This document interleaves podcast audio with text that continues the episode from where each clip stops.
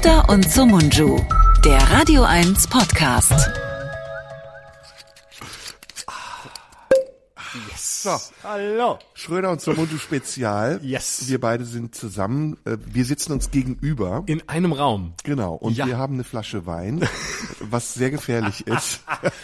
Hallo, lieber Robert. Also an der Stelle schon mal gleich vorgewarnt, das wird mal wieder seit langer Zeit deine Lieblingsfolge werden, heute tatsächlich auch an der Stelle. Ich denke, es wird auf jeden Fall sehr, sehr angenehm und ähm, sagen wir mal feuchtfröhlich werden. Absolut. Es Denn wird im Limit bleiben, alles, oder? Im Rahmen des Gesetzlichen. äh, im Ra ja, so gerade so. Also sagen wir mal 0 dB, nicht drüber. Also Okay. jetzt, äh, das gilt.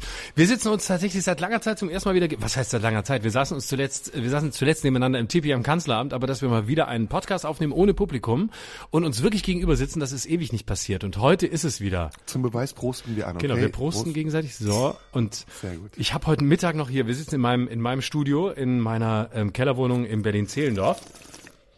Mm, Ich habe heute Mittag noch ein bisschen hier mein Studio aufgerüstet, weil es war noch nie jemand da, der mit mir zusammen in meinem Studio aufgenommen hat. Und ich habe Möglichkeiten festgestellt, die wusste ich gar nicht, dass ich die habe.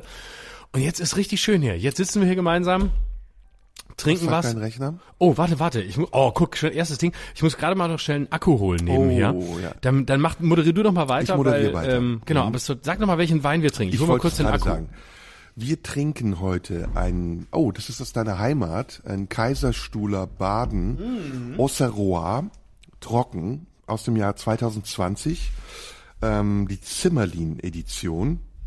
Sehr schöner Wein, ähm, fruchtig, ähm, was haben wir noch? Mit feinen, anregenden Schmelz, mit feinem anregenden Schmelz, eleganter Säure und im Abgang reiflich süße Birne. Ja, ich, mit diesen Beschreibungen kann ich nie was anfangen, ob die jetzt nach Mandel schmecken oder nach Pflaume oder Pfirsich oder was einen Hauch von Pfeffer auch noch haben, das schmeckt man sowieso nach dem zweiten, dritten Glas nicht mehr. Aber so weit wird es heute nicht kommen, wenn Florian gleich seinen Akku geholt hat und eingesteckt hat.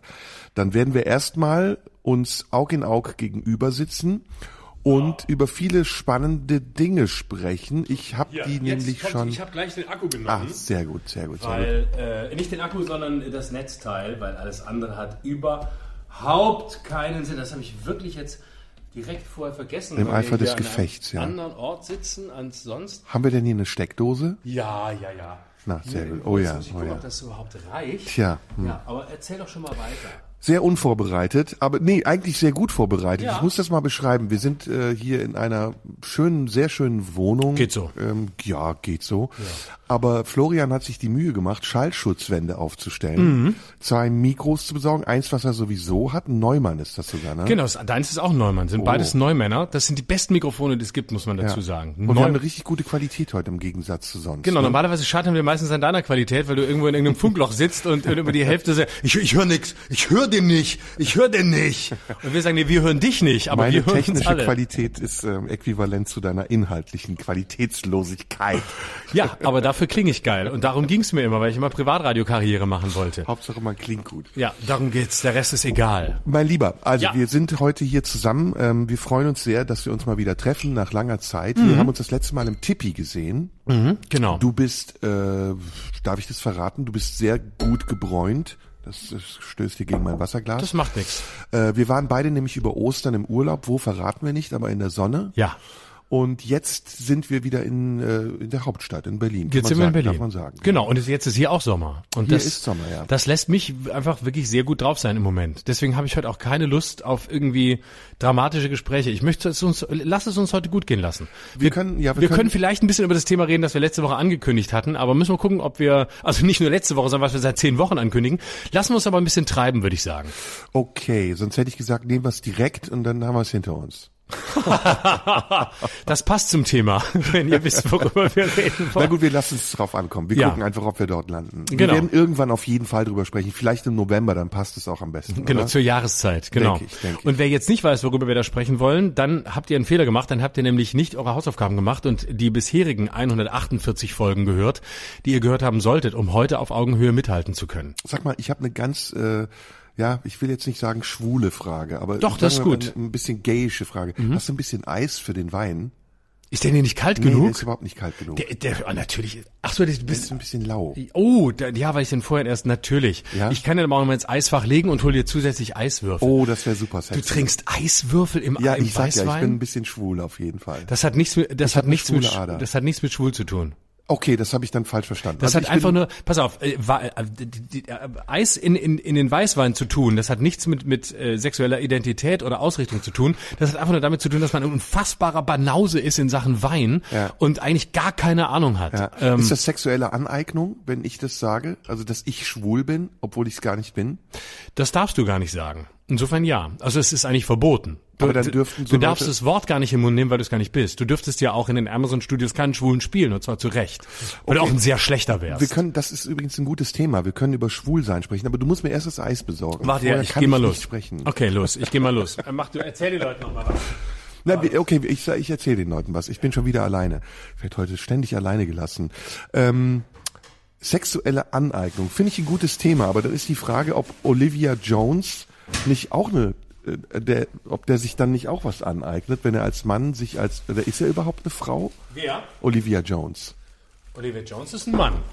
Das ist ja ein Echt? Trans. Ja, Bist natürlich. sicher? Das ist ein transsexueller Mann, der die Frau spielt. Ich mache ein frisches Eis für dich auch. Einen ganz großen Beutel Eis. Super. Da sind 20 Kilo Eis drin. Sehr gut, können wir noch eine Menge Eis trinken. Mhm. Eis trinken. Nee, aber lass uns heute, du hast recht, nicht die schweren Themen nehmen. Obwohl, ich finde, wir können die schweren Themen auch leicht besprechen. Ja, können wir auch. Weil wir sitzen uns ja gegenüber, also wir haben keine Möglichkeit, uns in den Rücken zu fallen. Nee. Nur ins Gesicht zu springen. Wir müssten dann schon aufeinander losgehen. Sollen wir mit der banalsten Frage aller Zeiten anfangen? Ein oder zwei Eiswürfel wäre die Frage. Das wäre super. Zwei bitte. Zwei, oh, ist das so Wenn schlecht schon, wenn schon. Aber du wolltest auch die Wei- Weinflasche auf den Tisch stellen, das war ein Fehler. Ja, aber wir müssen sie ja griffbereit haben. Du kannst ja nicht permanent aufstehen. Du musst ja Entschuldigung, ich, meine, ich bin jetzt schon aufstehen. innerhalb von drei Minuten zweimal aufgestanden. Einmal, weil ich einen, einen Akku holen musste und dann gleich das Netzteil mitgebracht habe, weil ich keinen Saft mehr hatte hier, weil ich das vergessen hatte vorzubereiten. Ich voll Idiot. Und jetzt muss ich noch, muss ich schon mal au- aufstehen, um das Eis zu holen. Ich laufe nur noch rum. Aber du willst das Eis jetzt nicht auf dem Tisch liegen lassen. Nee, ich will es jetzt zurückbringen und dann, damit ich es dann wiederbringen kann, wenn es soweit ist. Merkst, merkst du, ich bin hier der Kellner. Okay, aber ich beschreibe, während du das Eis zurückbringst, Wie ich es zurückbringe. Ist. Nee, nee, nee, du beschreibst meine Waden, wenn du mich beim Gehen siehst und wirst dabei Du schwul. hast eine kurze Hose an übrigens. Kurze das Hose an, ich habe sehr, sehr muskulöse Waden. Sehr geile Waden. Ich Ja, bin sehr stolz auf meine. Ja, Sehr guck mal. schön, Hast du noch nie gesehen, ne? Nein, hab ich Ich habe sehr, sehr geile Waden. Sehr muskulöse Waden. Ja. Ähm, also Frauen stehen auf nicht viel an mir, aber auf meine Waden. Oh, da müssen wir jetzt wieder überlegen, ob das nicht frauenfeindlich war. Nö, war's nicht. Es ist ja ein Kompliment für Frauen, dass sie nicht so auf mich stehen. Aber es könnte schon frauenfeindlich sein, wenn man als Mann über Frauen spricht und sagt, worauf sie stehen. Äh, Das stimmt, aber wenn man sagt, worauf sie nicht stehen und sich damit selbst abwertet, dann ist es okay. Man darf ja nur nicht die Frauen abwerten, aber sich selbst darf man ja immer abwerten. Okay, und in dem okay. Moment, in dem man selbst Abwertung betreibt, ähm, betreibt man ja auch Fremdaufwertung. Jetzt ist die Frage, ob man Frauen als anderes Geschlecht aus unserer Sicht überhaupt als ähm, anderes Geschlecht bezeichnen Ja, darf. warum man sie aufwerten muss. Ja, ist das nicht schon wieder sexistisch? Ja, ich finde, das ist sexistisch. Das ist ein Teil, den ja würde ich nicht dir abgewertet. überlassen. Das müsstest du über, jetzt müsstest du jetzt ausbaden. Okay, du bringst das ich Eis bring weg. das Eis weg, bevor es hier selbst baden geht. Also wir sitzen hier in einer Wohnung ganz weit oben über den Dächern Berlins. Es ist ziemlich warm, es ist heiß in der Wohnung, es ist äh, schwül, würde ich sagen, schwül heiß. Und Florian trägt eine kurze Hose, ein, ein leichtes, äh, flatterndes Hemd. Ich bin ein bisschen anständiger angezogen, habe eine Stoffhose an und ein Poloshirt und Slipper, Slipper mit Strümpfen, Slipper mit Strümpfen. Du siehst, du siehst genau aus wie die zwei FDP-Wähler, die gestern noch FDP gewählt haben bei der Landtagswahl in Nordrhein-Westfalen. Ah, jetzt, jetzt kommen wir direkt zu einem ernsten Thema. Oh, ja. Wollen wir über die Landtagswahl sprechen? Ja, lass uns das machen. Okay. Wann wollen wir eigentlich Sushi bestellen? Äh, genau, wir wollen heute auch Sushi bestellen, weil die Leute das so lieben, wenn wir schmatzen vor dem Mikrofon. wir dachten, wir, Sehr viele Leute haben mir über Instagram geschrieben. Ich habe noch nie erzählt, dass man mir über Instagram schreiben kann. Das möchte ich mal tun. Viele Leute haben mir über Instagram geschrieben, dass sie sich wünschen würden, dass wir mehr essen, während wir normalerweise nehmen wir ja immer Montagvormittag auf. Das ist eine Bedingung von Robert Skopin, dass wir diesen Podcast überhaupt machen dürfen, damit wir uns nicht betrinken. Aber heute ging es nicht anders. Deswegen ist jetzt Montagabend gleich 21 Uhr und zum ersten Mal seit den goldenen Instagram-Zeiten, als wir noch wirklich alles gesagt haben, was man nicht sagen sollte. Was man bei YouTube, glaube ich, immer noch nachgucken kann, wenn ich die Videos nicht gelöscht habe in der Zwischenzeit oder irgendjemand, der mir Gutes tun wollte. Und ähm, zum ersten Mal seit heute, seit, seit damals, seit der ersten legendären Show, äh, auch hier bei Radio 1, nehmen wir heute mal wieder abends auf und deswegen bestellen wir mal wieder live Sushi. Das haben wir auch lange nicht mehr gemacht. wollen wir das jetzt machen? Ja. Äh, on air, aber dann, dann verraten wir eine Menge, oder? Dann wissen Nee, die wieso? Leute ja, wohin wir es bestellen. Ach so, ähm, ja, das dürfen wir natürlich nicht, das müsste man dann überpiepen. Äh, nee, wir können es über Lieferando machen. Da, da, da hört man nicht. Das ist eine gute Idee.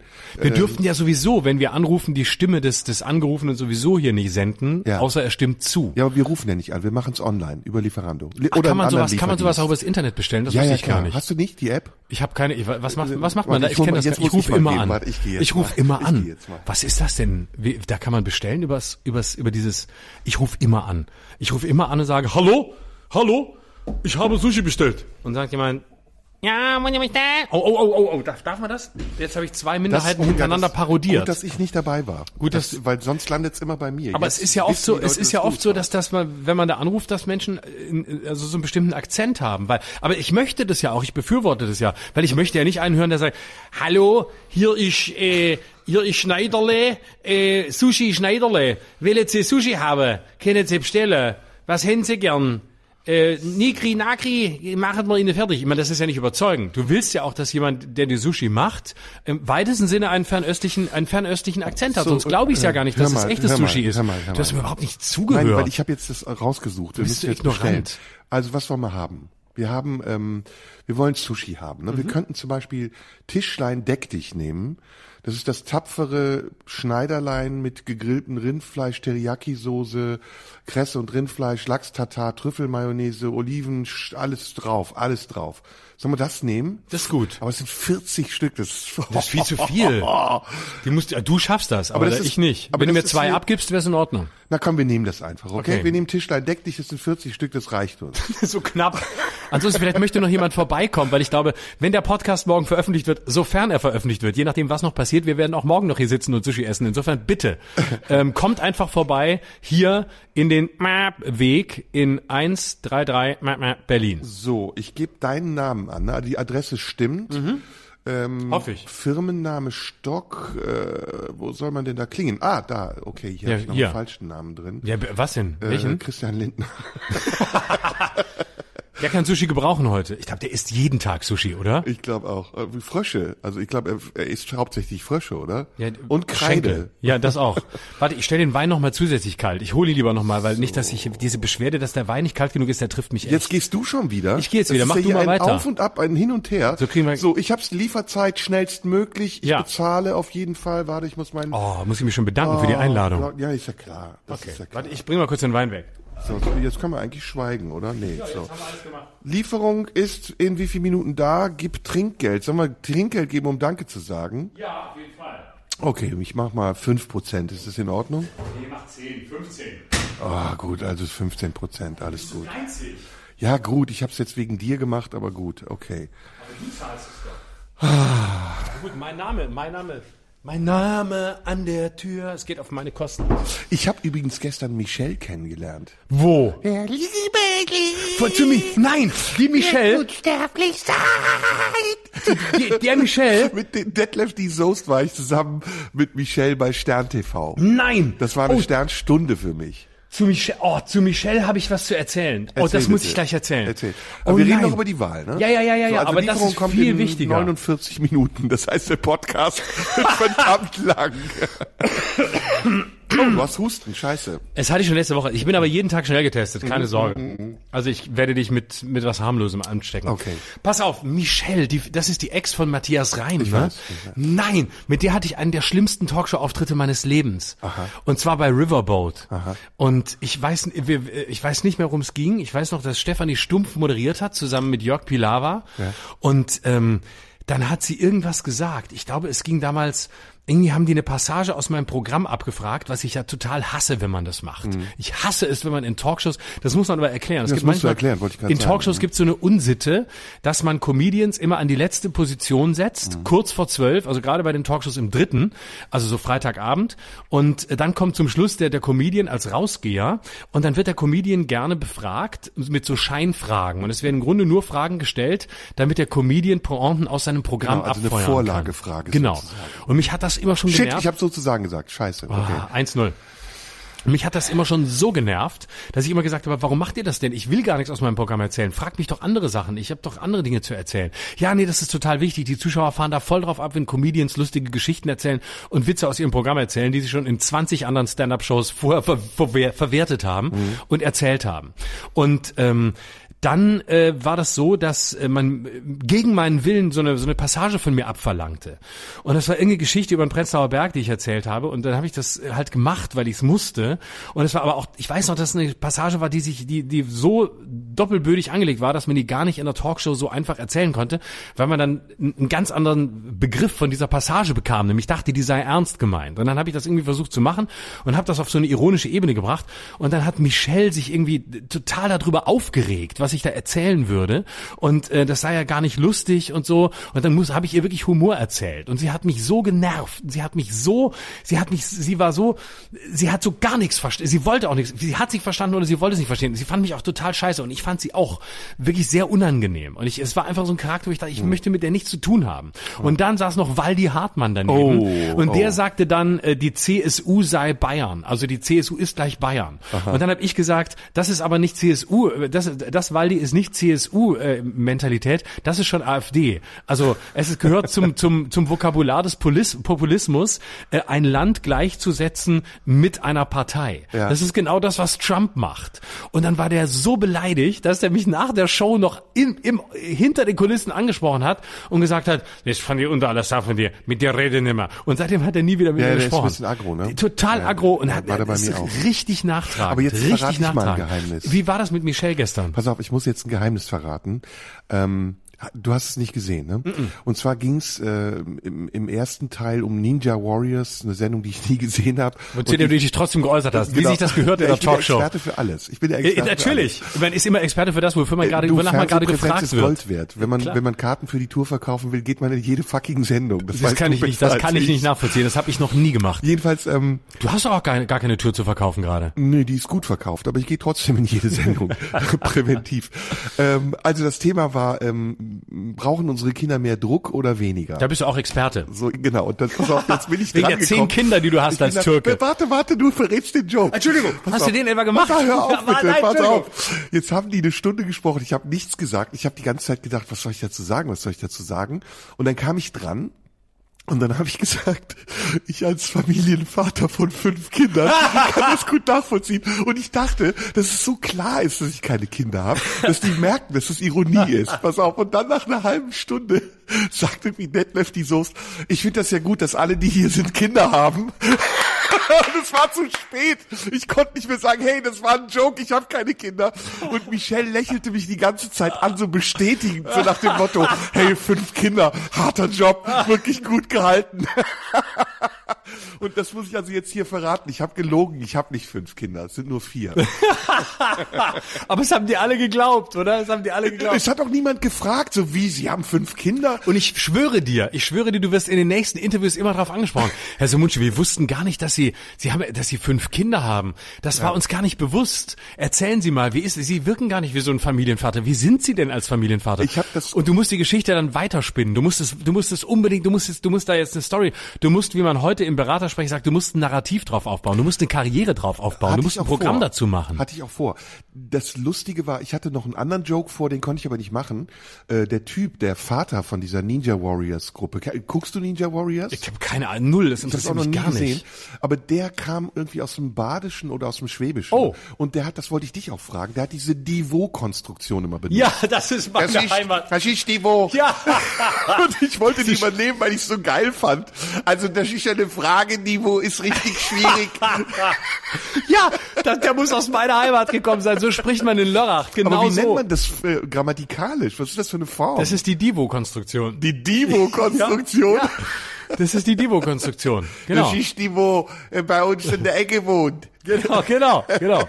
Die, die, die diesseits äh, Wo-Konstruktion. Das ist ein Relativsatz, ne? Das ist mhm. der, der, da. Und okay. ich sage dir, ich hab, ich fand das so schlimm, weil in, in meiner Klasse haben alle so gesprochen, noch in der zwölften Klasse. Mhm. Und dann haben die wirklich gesagt, ähm, jetzt ist so, die Leute, wo daher kommen, also wo von uns da kommen, wenn sagen wir die Leute, die von hier kommen, die mhm. Leute, wo wir da kommen, oder wo wir da sind, oder da wo die Leute sagen, dass sie ähm, äh, anders sind, also da wo die Leute sagen, da wo, die wo, da wo, da wo, äh, alles wo. Und die haben doch aber auch dieses, dieses Schweizer, ne? Ja, das ist Alemannische, das, das heißt, ich, ich gang jetzt, ich gang jetzt über kann, Straße. ja. Ein bisschen, sagt man, ein bisschen, sagt man, das kriegen wir gar nicht hin. Bisschen, das war ein bisschen, damit wir das Rennen da überwinden können. Okay, aber der Freiburger Trainer, der spricht so ein bisschen. Das ist Christian Streich, der ist genau, das Streich. ist genau die Region, ja. Der Christian Streich schwätzt genauso. ja, ja, genau. Streich schwätzt genauso. Der Christian Streich, da sagt man's. Ah, alemannisch ist das, Das ist ne? alemannisch, ja. Horror, Horror. Und ich habe auch, als ich angefangen habe beim Radio zu arbeiten, mit 15 habe ich das unter anderem deshalb getan, weil ich nicht irgendwann in die Gefahr kommen wollte, dass ich die Wo-Konstruktionen irgendwo in der Öffentlichkeit benutze, nördlich von Freiburg, wo sie keiner mehr versteht. Ja. Und deswegen habe ich beim Radio angefangen, damit ich ordentliches Deutsch lerne. Komm, wir fangen wieder mit einem Spiel an. Ich finde es immer geil, wenn wir spielen. Wir gehen mal gucken, welche Dialekte wir alle können. Oh ja, geil. Ja? Dialekte nachmachen, sehr Also gut. ich, wir fangen mit einem, einen, den du super kannst. Ist? Hamburgisch. Der, der, der, das stimmt. Da kann ich mal wieder, da kann ich mal wieder sagen, dass wir heute nicht nur Sushi bestellen, sondern dass wir nach hier auch noch ein paar Mädels kommen lassen von der Reeperbahn, äh, von unserem Freund, Super. der, uh, unserem Zuhälter, der mich mal angesprochen hat. So, jetzt Ja, musst du mir ein Mädels. Ein paar Also- russische, vorgelaufene, Ta- oh, russische Tanke man gar nicht mehr. Was haben wir mittlerweile? Oh, russische Tanke, das Ich glaube, man auf der. Reeperbahn ist Ja. mittlerweile so, dass da, äh, da heuern auch mal ukrainische Mädels mittlerweile Ja. an, weil die gibt's jetzt im Übermaß. Den geben wir Maß. Gute Jobs bei uns auf der Reeperbahn. Da können die schöne Sachen mit unseren Männern Jetzt machen. sagst du mir einen. Also man sagt immer dem anderen einen und der muss den dann machen, okay? Äh, du machst bitte leichte Übung sächsisch. Ah, ne? Äh, hier in Leipzig, da, da gehen wir jeden Montag auf die Straße, ne?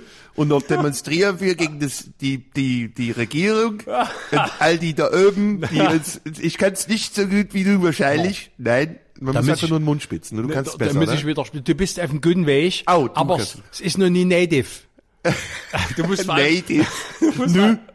Genau. Und bevor die, bevor jetzt gleich wieder irgendwelche Leute schreiben, ja, das war aber, so sprechen wir gar nicht in Leipzig. Ich weiß, es gibt lokale Unterschiede zwischen dem Leipziger äh, Sächsisch und, dem, Dresdnerischen. Ich habe das Dresdnerische drauf. Okay, und das ist so, wo, weißt du, wo man immer so ein bisschen nachhängt, auch. ich habe einen schwierigen jetzt. Das, das. Uwe Steimle Dresdner äh, Sächsisch. Hör mal du. Das haben wir schon damals gewusst, als ich nur links war. Und ich war links, Bei dem Spiel du. bist du mir hoffnungslos überlegen. Aber jetzt, jetzt fordere ich dich Jetzt heraus. kommt's. Äh, Saarländisch. Ja, warte, das ist echt schwer, aber ich glaube, ich kann's. Ähm, man muss, man muss immer so in den, in, ins Annegret Karrenbauerhafte, dann kann man das auch ein bisschen machen, dass man hier Nee, im nein, Saarland, das ist nicht Saarländisch. Das, Sa das Hast Saarland, du mich gefroht? ja, das, Das stimmt. ist- das- Ja, das, hast du mich, hast du mich gefroht? Ajo, ajo. Han ich gesagt, Die ich Alice- habe gesagt, hast du mich gefroht? Die Alice Hoffmann, äh, kennst du die noch? Das ist die vom Gerd Dudenhöfer, Ja, die Frau ja, ja, ja, gewesen, ja, ja, ja. in der Serie. Ja. Die, die schwätzt so und die spricht so. Na, du sprichst wie die Mutter von Boris Becker. Ja, da, das, Das geht ist, auch, ist äh, doch auch alles eins Badisch da. ist das, ne? Die kommen aus Leiden. Das ist Nordbaden, genau. Das ist Nordbaden, das ist diese Heide- Heidelberger Gegend. Okay, du sagst wieder eins. Das macht Jetzt, jetzt, jetzt, jetzt äh, ähnliche Gegend, aber äh, setzt sich grundlegend ab. Kurpfalz Mannheim. Oh, oh Monnem. Äh, da, äh, oh, Monnem. Äh, oh, das ist schwer. Das, Das ist, musst das du können. Dein, dein, dein, dein, dein Landsmann Bülent Ceylan kommt daher, das musst du können. Oh, oh, boah, das kann ich nicht. Das ist mir zu schwer. Kannst du das? Ja, sicher, Rhein-Neckar-Raum. Oh, du kannst Das das. ist wohl so gesungen wird, Herrgott nochmal. da haben wir, haben wir noch eine gezwitschert und dann sind wir heimgegangen. Und dann haben wir daheim nochmal nachgeguckt, was noch da ist, und da war nichts mehr. Boah, das ist geil. Das kannst du echt. Das ist Wahnsinn, das ist Mannem. Okay, jetzt Ich habe mal im Programm den Witz gemacht, weil die so, weil die wirklich weil so einen Singsang haben. Interessieren, Punkt und Komma, kaum bist du im Rhein-Neckar-Raum. Was beim ersten Programm funktioniert bis heute. Okay, Westfälisch. Ja, Westfälisch, das das ist was äh, Paderborn. Alter, ey. Äh, das ist Münster, Paderborn, das ist hier, wo die Leute so, das ist was langsamer, als wenn du da im Pott reinfährst, ne? Das ist, da hat man dann, da sagt man auch mal, lass mal fünf Grad sein, ne? Und er wird auch mal ein bisschen langsamer, weil man sagt, wir haben, das ist hier eine Studentenstadt, wir haben das nicht so eilig. Ah, Du bist ein bisschen hamburgisch Nee, zwischendurch, das ist, ne? nee, das das nicht, nee, das Okay. ich muss aufpassen, aber das ist, äh, ja, Westfalen. ein Türke, Türke, wirklich. Türke, ja. Ne? Kein, ja. Und, Jetzt, und jetzt, soll ich jetzt was, ich jetzt was Leichtes für Ja, dich. ja, ja. ähm, Okay. Schwäbisch. Oh, Schwäbisch. Äh, äh, mir hein, mir hein Kehrwoch. da, äh, oh, das ist schwer. Mir hein Kehrwoch. Äh, Ich bin immer bei diesem Hast du noch. Das ist unheimlich schwer, das Hast du rauszukriegen, finde ich, das Saarländische. Aber das ist, das ist in Schwaben nicht falsch. Ja, das geht, ne? Hast du, hast du Auto gekauft? Ah, hast du Auto gekauft? ja, die, oh, Hast du Daimler? ich bin, ich kann das gar nicht, ey. Das Hast ist du total das krass. leichteste, wo es gibt? Ich kann Das- Rheinisch, das ist das Einzige, das was darfst du kann. gleich zeigen. Ja, gut, Aber ja. jetzt war's langsam. Oh, du kannst das voll, ne? Das machst du langsam. Ich will mal kurz was sagen. Äh, Jetzt, und hier kann ich vor allem mal wirklich 10 zu 0, ey, du kannst es so gut. Jetzt pass auf. Jetzt kann ich mal in die regionalen Färbungen Ja, ein, ein, einsteigen. Ja. Und zwar Stuttgarter Schwäbisch ist anders als das von der Alp. Stuttgarter Schwäbisch ist, weiß, deswegen, schnell, deswegen schneller, wo die Leute sagen, mir täte Geschäft, mir täte gern Geschäfte machen. Boah. Musst du, äh, mir hätte gern, mir, das wäre jetzt so. Weißt du, mir, mir würde dir das Wir Auto, mir und so, würde, ne? jetzt lass mich ausschwätzen. Mir würde dir das, mach langsam. Mir, mir, täte, mir würde dir den Daimler geben. Mir täte dir den geben, äh, das, den, den Mercedes ist ein einwandfreies Auto. Es fährt zackig, bist, bist, im, im, bist im nur auf 280. Ich weiß, du fahrst gern schnell, ich sehe dir das an. Und ich weiß, du willst das Auto haben. Und weißt du, gleichzeitig, und, äh, nimm's noch nicht persönlich. Ich kenne dich seit Jahren, ich weiß, was du machst. Ich wollte ich wollte nicht sagen, dass ich kenne. Also ich weiß, dass du, ich weiß, dass du der Türk bist, du machst gute Sachen und so beschimpfst Leute. Und ich weiß, dass du gern schnell fahrst. Du bist ein Türke, du Und fährst, fährst gern schnell. Süd- Ne, und weißt du, so, und dann schwätz, reden sie dich, äh, labern sie dich in so einen Deal rein. Ja. Und, weißt, und dann gibt's so Albra, von der Albra. Ist das, wo sie so schwätzen? Ja, neu. Das haben, das haben wir nicht. Leute wie Sie wollen wir nicht. Wir haben hier alles, was wir brauchen. Und Sie brauchen wir nicht. Wenn man Ihnen in Stuttgart ein Auto verkauft, dann gangen Sie da nach. In Stuttgart in Kessel, da kennen Sie nein. Da schwitzen Sie wie in der Türkei. Ist auch heiß. Aber nicht bei uns auf der Alp. Okay, ich bin wieder dran. Ja, jetzt du. Äh, sag was. Nicht Ähm, so schwer. Nicht, Für dich? ja. Äh, jetzt, damit du im Punkt Ja, ja, kannst, jetzt muss ich machen. Rheinisch. Ja, Ist es rheinisch oder rheinländisch äh, eigentlich? Ne, rheinisch. Äh, Kölsch. Eigentlich ist es Kölsch. Bei uns in Köln, äh, was ist los? Der Rechner ist kaputt oder was? Die das, ist, das hören die Leute nicht, das ist eine Mail. Also ich bin neulich, bin ich im Taxi gefahren. Da ist so ein junges Mädchen reingekommen und hat gesagt, guten Tag, ich möchte eins zum Flughafen fahren. Wohin? Zum Flughafen. Ich Ja, mach gesagt, den- Fräulein, kommen Sie rein, kein Problem. Das ist genau ich fahre Sie überall, wo Sie wollen. Ja, ich meine, wir Kölsche, wir sind tolerante Leute. Wir sind sehr tolerante Leute. Wir haben hier Schwule, wir haben hier Lesben, wir haben Karneval, wir haben alles. Wir haben einen FC. Der FC ist natürlich ein Drecksverein. ne? Sagen die anderen, wir sagen natürlich, es ist ein wunderbarer Verein. Ja, Kölsch geht, geht. Fränkisch geht auch noch ein bisschen. Fränkisch, ja. Wienerisch könnte ich Warte langsam, jetzt eins am anderen. Du Nee, machst nee, nee. Fränkisch, du bist Fränkisch. Also das Fränkische, das, da gibt's, da hat man mich da neulich in, in, auf der Tour, war ich ja, da haben war ein Franke da, der hat Tour. gesagt, äh, da muss ich Sie belehren, das ist ein anderes, das, was Sie sprechen, das ist ein Nürnberger Fränkisch. Und dann gibt's, das ist mehr so das Lauter Matthäus, Fränkisch und gibt's auch noch das Bamberger Fremd- Bamberg, Fränkisch. ja, und das Bamberg. Bamberger Fränkisch ist auch wieder breiter. Das ist Oh, mehr so, geil, der das gut, breiter. breiter, das geht mehr so, wenn du da Richtung Erlangen gehst und Erlangen fett und dann rauf nach Bamberg. Und dann weißt du, das ist gleich was breiteres, das ist auch das, was der Eggersdörfer Der spricht. Eggersdörfer, ja. Der ja. Hat es Viele drauf. Grüße, einer meiner Lieblingskollegen. Wunderbar, gell? Das ist auch einer, wo gern schimpfen tut. Und so, ne? Und dann gibt's aber das Nürnberger. Möchte Kleine noch eine Wurst? Und das Nürnbergerische ist wieder ein bisschen ein feineres.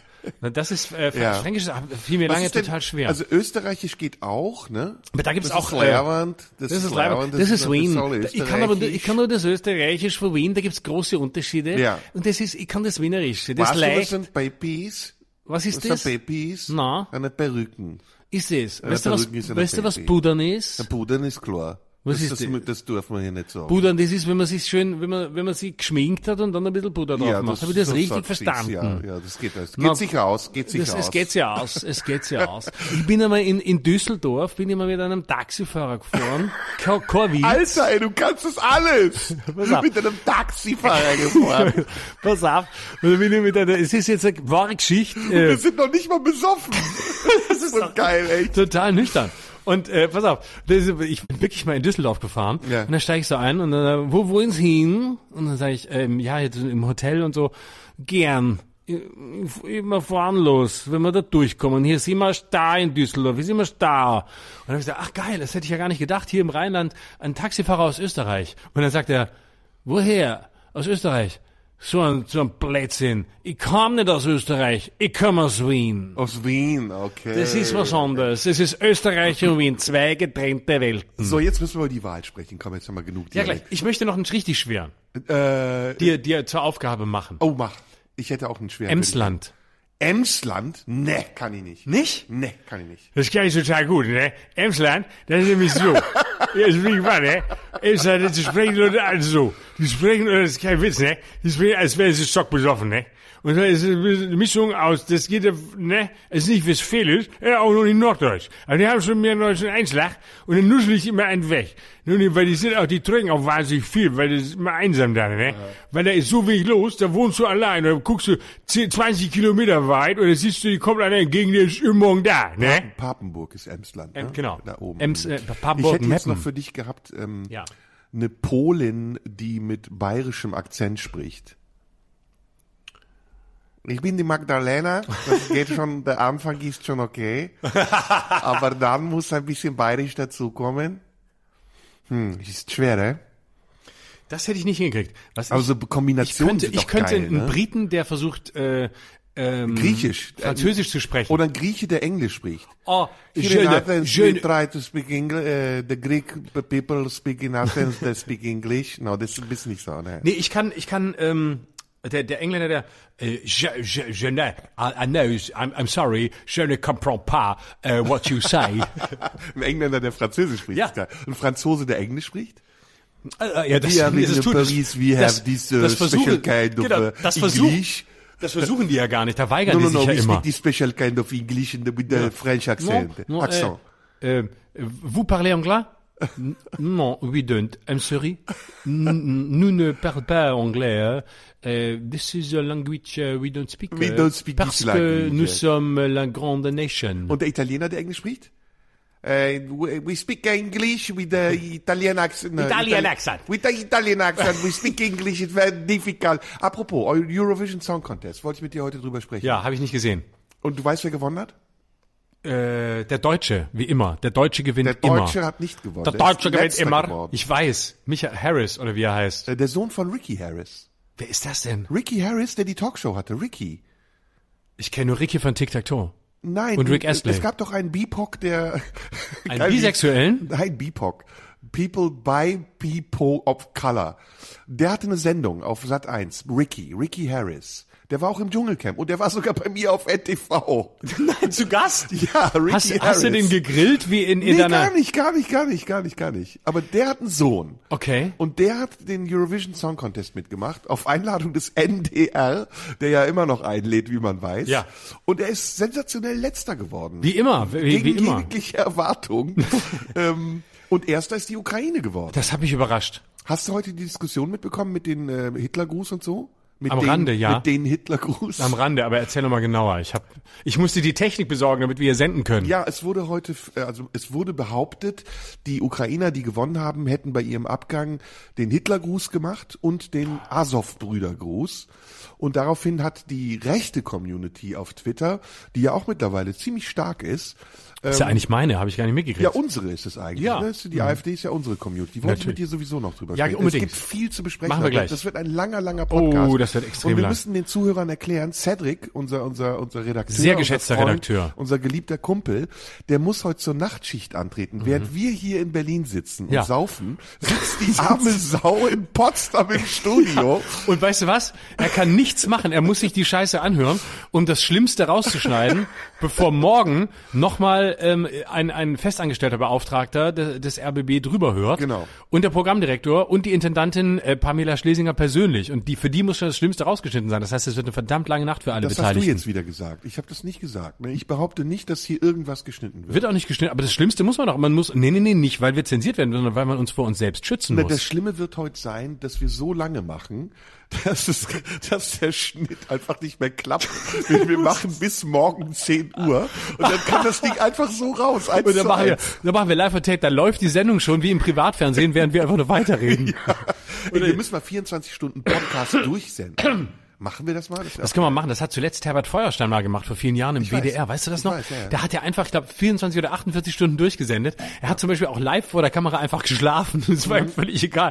Und der WDR musste das einfach weitersenden. Hast du ähm, die letzte Sendung von Herbert Feuerstein mal gehört, die ganz, ganz traurig war? Nee. Herbert Feuerstein hat eine, einen Nachruf auf sich selbst aufgenommen, bevor er gestorben davon ist. habe ich gehört, ja. Ganz, ganz, ganz bewegend. Ja. Ganz Wa- bewegend. Was sagt er da?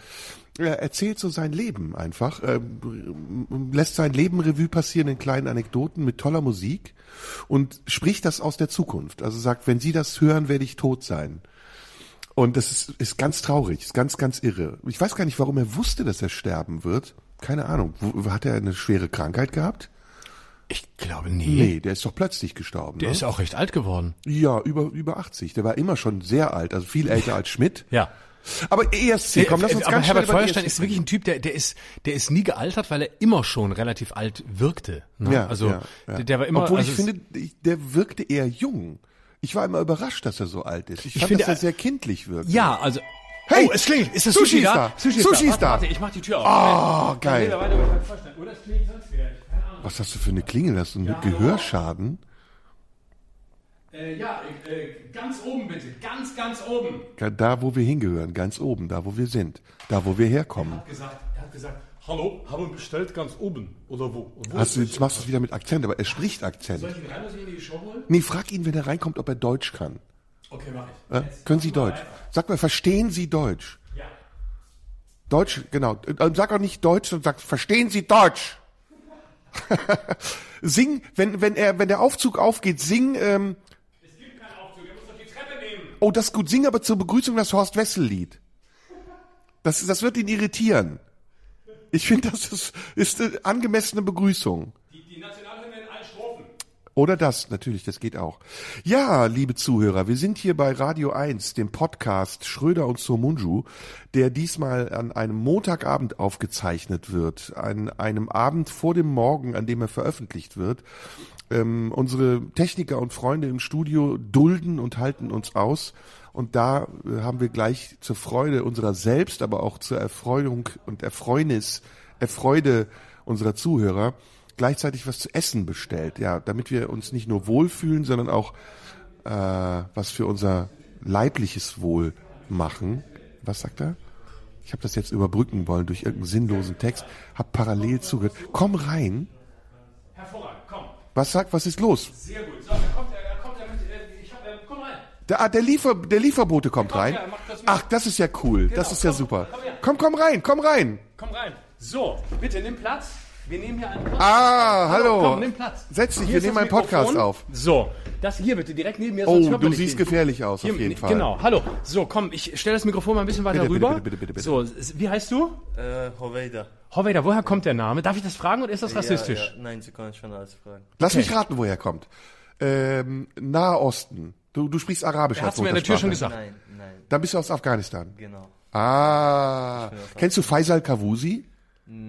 Mm, Also mein Vater wird es schon bestimmt kennen, aber ich nicht. Das ist ein Comedian in Deutschland. der kommt aus Afghanistan. Der ist, der ist, der ist noch nicht wichtig. Bist du, ähm, bist du, ähm, darf ich, äh, ich, du musst mir jetzt mal sagen, ich will, möchte es mal wirklich wissen. Ähm, ist das, wenn ich dich jetzt frage, wie lange du in Deutschland bist, ist das eine Frage, die für dich rassistisch ist oder findest du die gut? Nein, ist doch eine normale Frage, Alter. Okay. Wie lange bist du in Deutschland? Äh, seit 2016.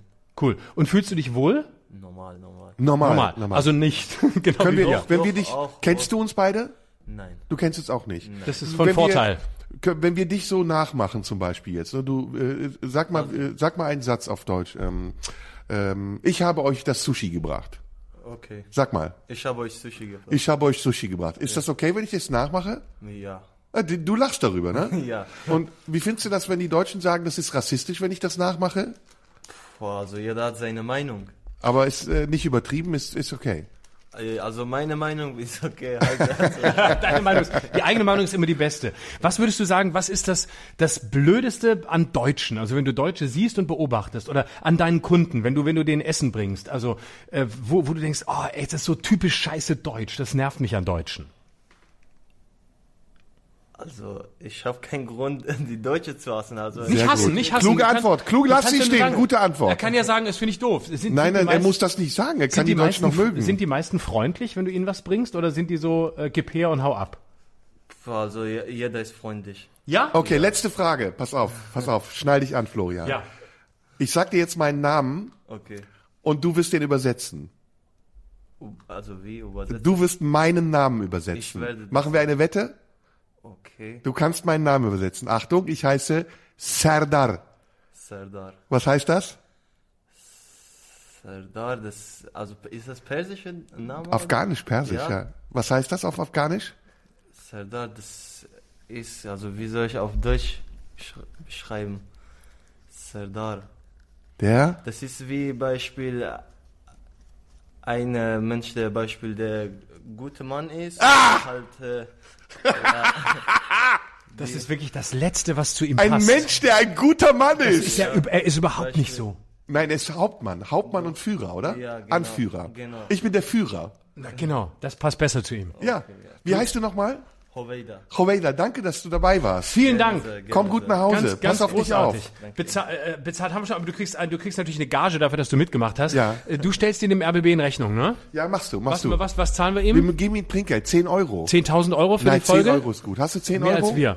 Äh, ja, ja, klar. Ich hole drüben 10, 10 Euro. So, äh, danke schön, dass du dabei warst. Ich bringe ihn kurz zur Tür. Moderierst du weiter? ihn zur Tür, ja. Erklär Ich bitte alles, weiter. was wir falsch gemacht haben und entschuldige dich für das, was wir getan haben. Wir haben nichts falsch gemacht. Joveida hat alles. super, das war nee, doch super. ich fand's, fand's schwierig. Das Essen nicht schmecken, ja? ja, danke schön. Was heißt guten, was heißt guten Appetit auf Afghanisch? Sprichst du Urdu?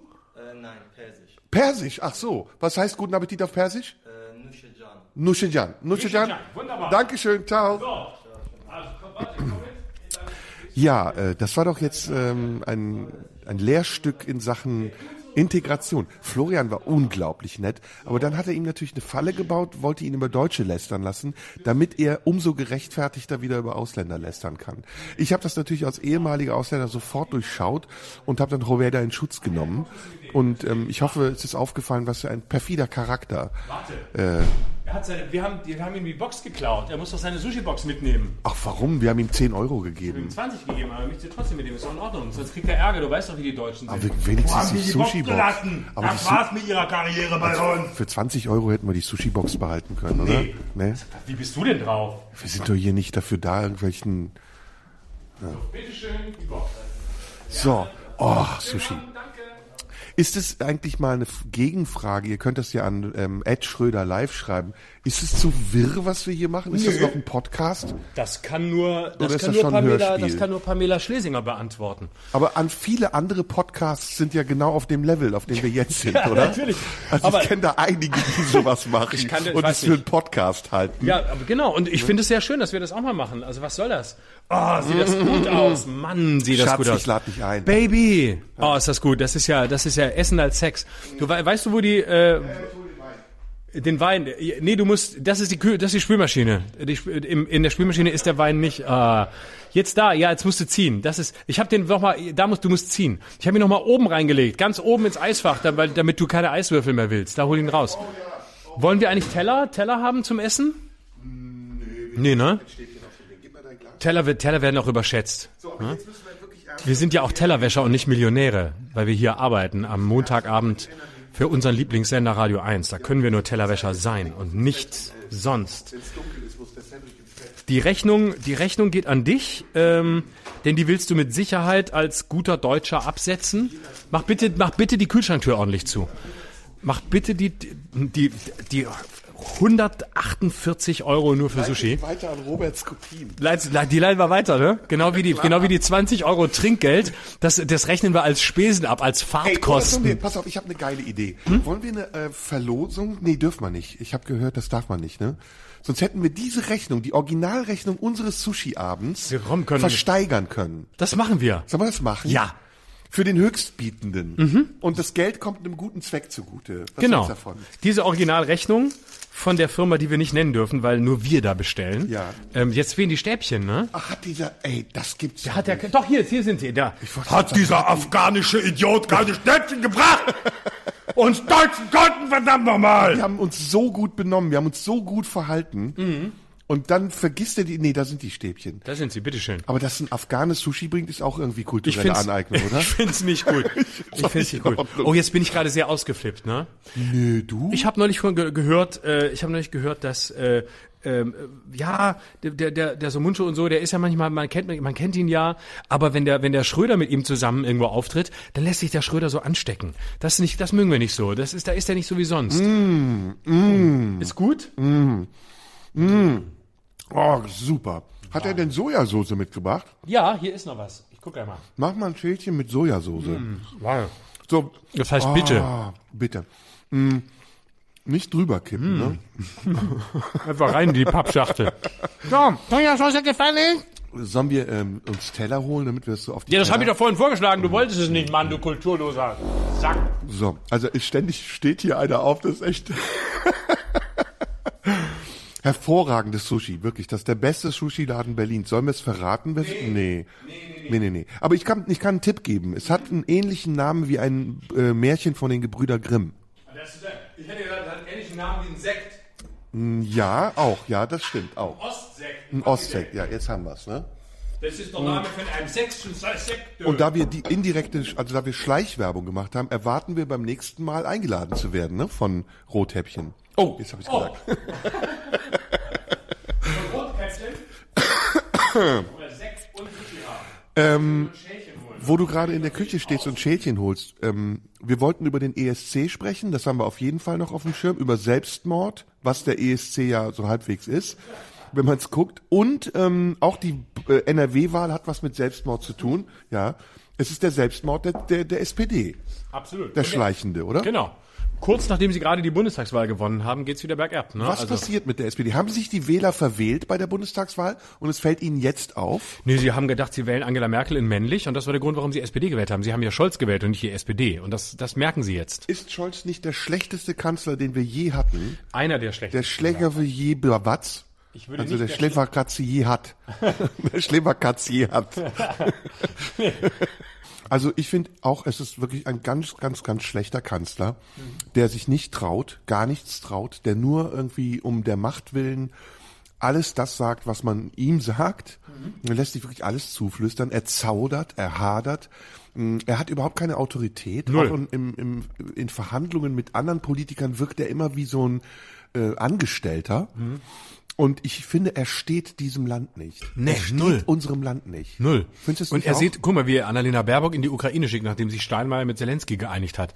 Statt da mal selber hinzufahren. Und andererseits siehst du, wenn sie da auftritt, dass man froh sein kann, dass er da nicht hingefahren ist. Mhm.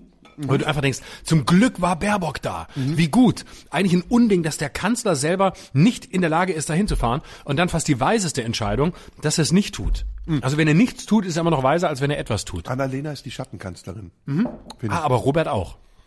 Ja, findest du? Ja, schon beide. Ich finde, Robert Habeck ist der Schattenvizekanzler. Ich finde, dass Annalena die Gewinnerin ist, der Bundestagswahl, Absolut. die nachträgliche. Ja, die ist wirklich genau, das ist, äh, das ist echt irre. Die wollte, die wollte Kanzlerin werden und es ist so gut, dass sie es nicht geworden ist. Und es ist so gut, dass sie Außenministerin geworden ist, weil das ist wirklich ihr Ding. Ich, Obwohl bin, ich sagen muss, dass ich die Grünen ja hasse. Ne? ich weiß, aber Ich hasse man, die Grünen, man kann, wirklich. man kann Parteien hassen und trotzdem einzelne gut finden. ja, also bei der AfD ist ja bei mir genauso. Bei ich mir auch. die AfD. Aber Alice Weidel ist super. Alice Weidel finde ich mega. Sehr sexy. Das ist die Gewinnerin der Bundestagswahl. Absolut sexy sie und sexy? auch ich finde sie sexy und ich finde sie inhaltlich auch sehr sehr sehr stark. Ich Hm. mag sie sehr. Ich finde gut, was sie sagt. In, Egal was sie sagt. Ich weiß gar nicht genau, was sie sagt, aber sie sagt immer Gutes. Ich finde, dass sie bei der Corona, in der Corona-Krise ganz viele tolle Sachen gesagt hat. Ja, ich finde, dass sie bei Ausländern viele gute Sachen sagt. Das ist identisch. Corona, Ausländer sind ja Corona. Also Ah, stimmt, wir haben es ja Corona gebracht. Mhm, komm. Hm, es schmeckt übrigens sau lecker. Mhm. Ich weiß, dass die Leute sauer sind, dass wir jetzt vom Mikro essen, aber das ist uns scheißegal. Jetzt werden nicht aus, die freuen sich doch mal, dass wir mal eine andere Folge kriegen. Denke ich auch. Nicht immer die gleichen Folgen mit diesem Gesabber und diesem Gesülze und diesem, ne, wir wissen alles, wir können alles, bla bla bla. Und dieses pseudo angelesene Zeug und diese, diese Rollen, die wir immer vorher absprechen und einnehmen. Du äh, pro Putin, ich pro, pro Zelensky und Ja. so, es ist so langweilig. ja, aber das ist schön. Heute- wir- heute sind wir mal, wie wir wirklich ne? sind. Genau. Ähm, also gut, damit haben wir eigentlich die NRW-Wahl durch, oder? Was meinst du jetzt, wird die SPD sich trauen, gegen, das, gegen den Willen des Volkes eine Koalition mit den Nein. Grünen zu machen? Nee, sie wird früher einbrechen als alle anderen. Sie macht das. Mhm. ah, mich verschluckt. Ich bin noch nicht, ich esse, ich esse noch nicht so lang. Ich kann das noch nicht so gut. ich muss noch lernen. Du warst doch am Schnullern lange Zeit. Ich bin bis heute am Schnullern. Vor allem, äh, wenn es um Sex geht, stehe ich sehr auf Schnullern äh, und Windeln. Aber ähm, nee, wir haben wir haben doch erlebt, dass es üblich ist, dass die so, so, so tun, als würden sie jetzt alle regieren wollen. Die CDU wird es noch eine Weile länger versuchen, so wie es Laschet nach der Bundestagswahl versucht hat. Wir regieren, wir regieren. Doch, ich habe einen Auftrag, doch, ich habe einen Auftrag. Und das war ja wenigstens so, dass du dachtest, ist der noch in der Wirklichkeit? Aber es war einfach seine Idee, dass er diesen Auftrag hat und dachtest, nee, der spinnt. Aber die SPD sagt, hm, wir wollen auch regieren, wir wollen schon auch, doch, doch, doch, wir haben, und mit einer Ampel können wir es schaffen, doch, doch, doch. Statt sich mal hinzustellen, hätte Herr Kutschaty gesagt, so, wir haben hier einen Regierungsauftrag, ihr Penner. Ne? Und dann aber irgendwann sagen, oh nö, jetzt doch nicht. Das wäre cool. Aber stattdessen, ja, wir würden schon auch gerne. Aber eigentlich ist klar, dass sie es natürlich nicht tun, sondern dass es schwarz-grün gibt. Ich muss ehrlich gestehen, für mich wäre Laschet der bessere Kanzler gewesen. Ich finde Laschet super. Ich finde die CDU super. Ich bin am Mittwoch auch bei ähm, Mike Moring in Apolda. Starkbierfassanstich. Bist du? Ich habe voll die Seite gewechselt. Ich bin CDU-Wähler. Ich, ich will CDU. Dachte, du bist AfD-Wähler, das Nein, ich enttäuscht will mich. mehr jetzt. CDU wagen. Ich will mehr rechts wagen. Das ist mein neuer, neuer Leitspruch. Warum? Was reizt dich? Rechts ist das neue Links. Links ist das neue Rechts. Die Linken sind für Krieg, die Linken wollen, keine Ahnung was, Atomkraft wieder zurückhaben. Die einzige aufständige Linke, die es noch gibt, die aufständische, aufständige, anständige, ist Sarah Wagenknecht. Na, das ist ja auch eine Rechte. Ja, aber die ist doch äh, offiziell noch in der Linkspartei. Also kann man sie wählen, wenn man rechts ist und links denkt. Genau, das ist ideal. Und Rechts denken, nee, links, rechts denken, links wählen. Also ich bin auf jeden Fall auf dem besten Wege dazu. Oh, mein Telefon. Oh, Telefon, klingelt. geh ran, geh ran. Wer ruft an? Äh, Enrico ruft an. Geh ran, lass Soll uns. ich echt dran gehen? ja, geh ran, mach laut. Warte Lass uns hören. Ähm, Enrico? Ja? Ich bin gerade dabei, also wir sind live in einem Podcast. Möchtest du mitmachen? Was soll ich dir erzählen? Was Du- du? Du bist nicht der Erste. Du sollst Also- uns nicht sagen, was wir hören wollen. Und du bist nicht der Erste. Wir hatten ja schon einen afghanischen Sushi-Lieferanten. du Wir kannst es haben, nur toppen. Wir haben eben über die ähm, alemannische Sprache gesprochen und du sagst doch auch diese Divo-Konstruktion, ne? Die, absolut, die Divo-Konstellation sage ich immer. ne? Du bist doch der Divo äh, jetzt gerade anruft, oder? Ja, ich bin der, der Divo gerade anruft, genau mit Florian und dir spricht. Wer ist denn? Hallo Enrico. Willst du, willst du mich mal vorstellen, du unanständiger Typ? Also Enrico ist ein Freund von mir, der kommt aus deiner Heimatstadt. Aus Lörrach? Aus Lörrach. Enrico, ich liebe dich! Ich dich auch, Florian. Bin ich jetzt live bei euch im Podcast? Ja! Richtig vor euren 30 Millionen Zuschauern. 50. Sag mal, Moment, du kommst aus Lörrach? Ernsthaft? Ja, absolut. Ja, absolut. Von Lörrach? Basel ge- Bin in Basel geboren. Aber Könnt ihr mal- könnt ihr mal euren, äh, hast du eine eingeborenen Schweiz- Dialekt Hast du miteinander eine sprechen? Schweizer Staatsbürgerschaft oder eine deutsche? Ich habe die Schweizer Staatsbürgerschaft. Aber bist du in bist du groß geworden? Ja, Wo, sicherlich. wo bist du gewesen? Auf dem Hans-Thoma oder auf dem Hebel-Gymnasium? Auf dem Hebel-Gymnasium. Nein, da hab ich Theater gespielt, Gott vertell ich noch mal. Echt? Ich merke ich merk schon, ich merk schon, ich weiß, wo er seine Wurzeln hat. Ja, ja, er hat seine Wurzeln da bei dir. Nee, geil. Schön cool. cool wie, wie, wie geht's euch zwei? Alles gut? Ihr habt's im Griff, euer Live-Podcast? Ja, soweit es halt geht, wir's im Griff zu haben. Na, also wir haben Sushi bestellt Mhm. ähm, und wir sind guter Dinge. Und jetzt hast du zufällig angerufen, weil ich mein Handy nicht ausgemacht habe. Okay, scheiße. Mhm. Was wolltest du denn eigentlich, Enrico? Erzähl doch mal. Warum hast du angerufen? Von, ja, sehr, Serda tut sich immer sehr schwer, seine Kontakte in Lörrach vorzustellen, aber ich gedacht, ich nutze jetzt euren Live-Auftritt, dass ich natürlich hier den crashe und natürlich den persönlichen Draht zu Florian nochmal herstelle. Ja, sehr gut, sehr, Sehr gut. gut. So, dabei belassen wir es jetzt, bevor du irgendwelche Internas aussprichst. Ja, wa was macht Enrico denn für dich? Ist das, Ist das dein Callboy oder was? Nein, Enrico ist nicht mein Callboy. Enrico ist ein, ist ein Freund einfach. Der muss ja nicht gleich ein Callboy sein. Ja, es klingt, es klang aber gerade so. Ja, kann er ja auch zwischendurch sein. Ich zeig dir ein paar Fotos von uns, dann weißt du, wer Enrico Er, ist. er wirkt nämlich so ein bisschen so punktuell gezielt devot, so dass Nein, du nein, das nein, Gefühl kriegen Das ist- sollst, das dass ist du die nicht- Macht hast. Das ist deine schwulenfeindliche Ader, die da aus dir spricht. Enrico, das war total. Es hat Spaß gemacht, dich kennengelernt zu haben. Sehen wir uns in Lörrach. Ich wünsche euch einen wunderschönen Abend. Ja, Im danke Wilde. dir. Ich melde mich Im, bei dir, Im ja? Wilde Mann. Morgen im Wilde Mann um 8 Uhr. Dusse, nicht drinnen, dusse. Genau. Auf den Spritz. Der, der Florian, der geht gerade ab. Der geht ab. Äh, Hä? Enrico, ich rufe dich später an, ja? Küssle. Ciao. Habt ihr lieb, gell, Enrico? Sehr, du, Enrico heißt aber kein rechter Alemann. Enrico ist, ist doch auch ein italienischer Name. Rechter Alemann. Enrico, ein rechter Alemann ist der richtige Alemann. Ach so, ich dachte, Enrico rechter. ist ein Name aus Italien. Weißt du, wie wir in, in Lörrach It- Italiener nennen? Zitronenbaumschüttler. Echt? So heißt die Zitronenbaumschüttler. also ich muss noch mal sagen, das Sushi schmeckt wirklich fantastisch. Unglaublich gutes, äh, Ist es eigentlich das oder der Sushi? das. Aha. Die. Nee. Die Sushi. Oh, ich habe Nee, weißt du, warum der Sushi? warum? Weil es der Sushi-Reis ist. Ah. Ich habe vorhin, ich habe aber vorhin einen doofen Satz gesagt. Ich habe gesagt, äh, Enrico, wir hatten schon einen, einen afghanischen ähm, äh, äh, äh, Sushi-Lieferanten. Du kannst es nur toppen. Das war natürlich falsch. Ich wollte sagen, das wird schwer zu toppen, weil er war sehr nett. Er war sehr gut und er war sehr nett. Ähm, jetzt mal abgesehen davon, ähm, wir haben uns ja schon oft entschuldigt. Ne? Mhm. Was hältst du eigentlich von, wir reden mal wieder über ein neues Thema. Der schnellste wechselnde Podcast aller Zeiten, der wechselndste Mhm. Wir haben doch sehr tief über die Landtagswahl gesprochen. Was hältst du von diesen Entschuldigungen eigentlich mal, die die Leute bringen?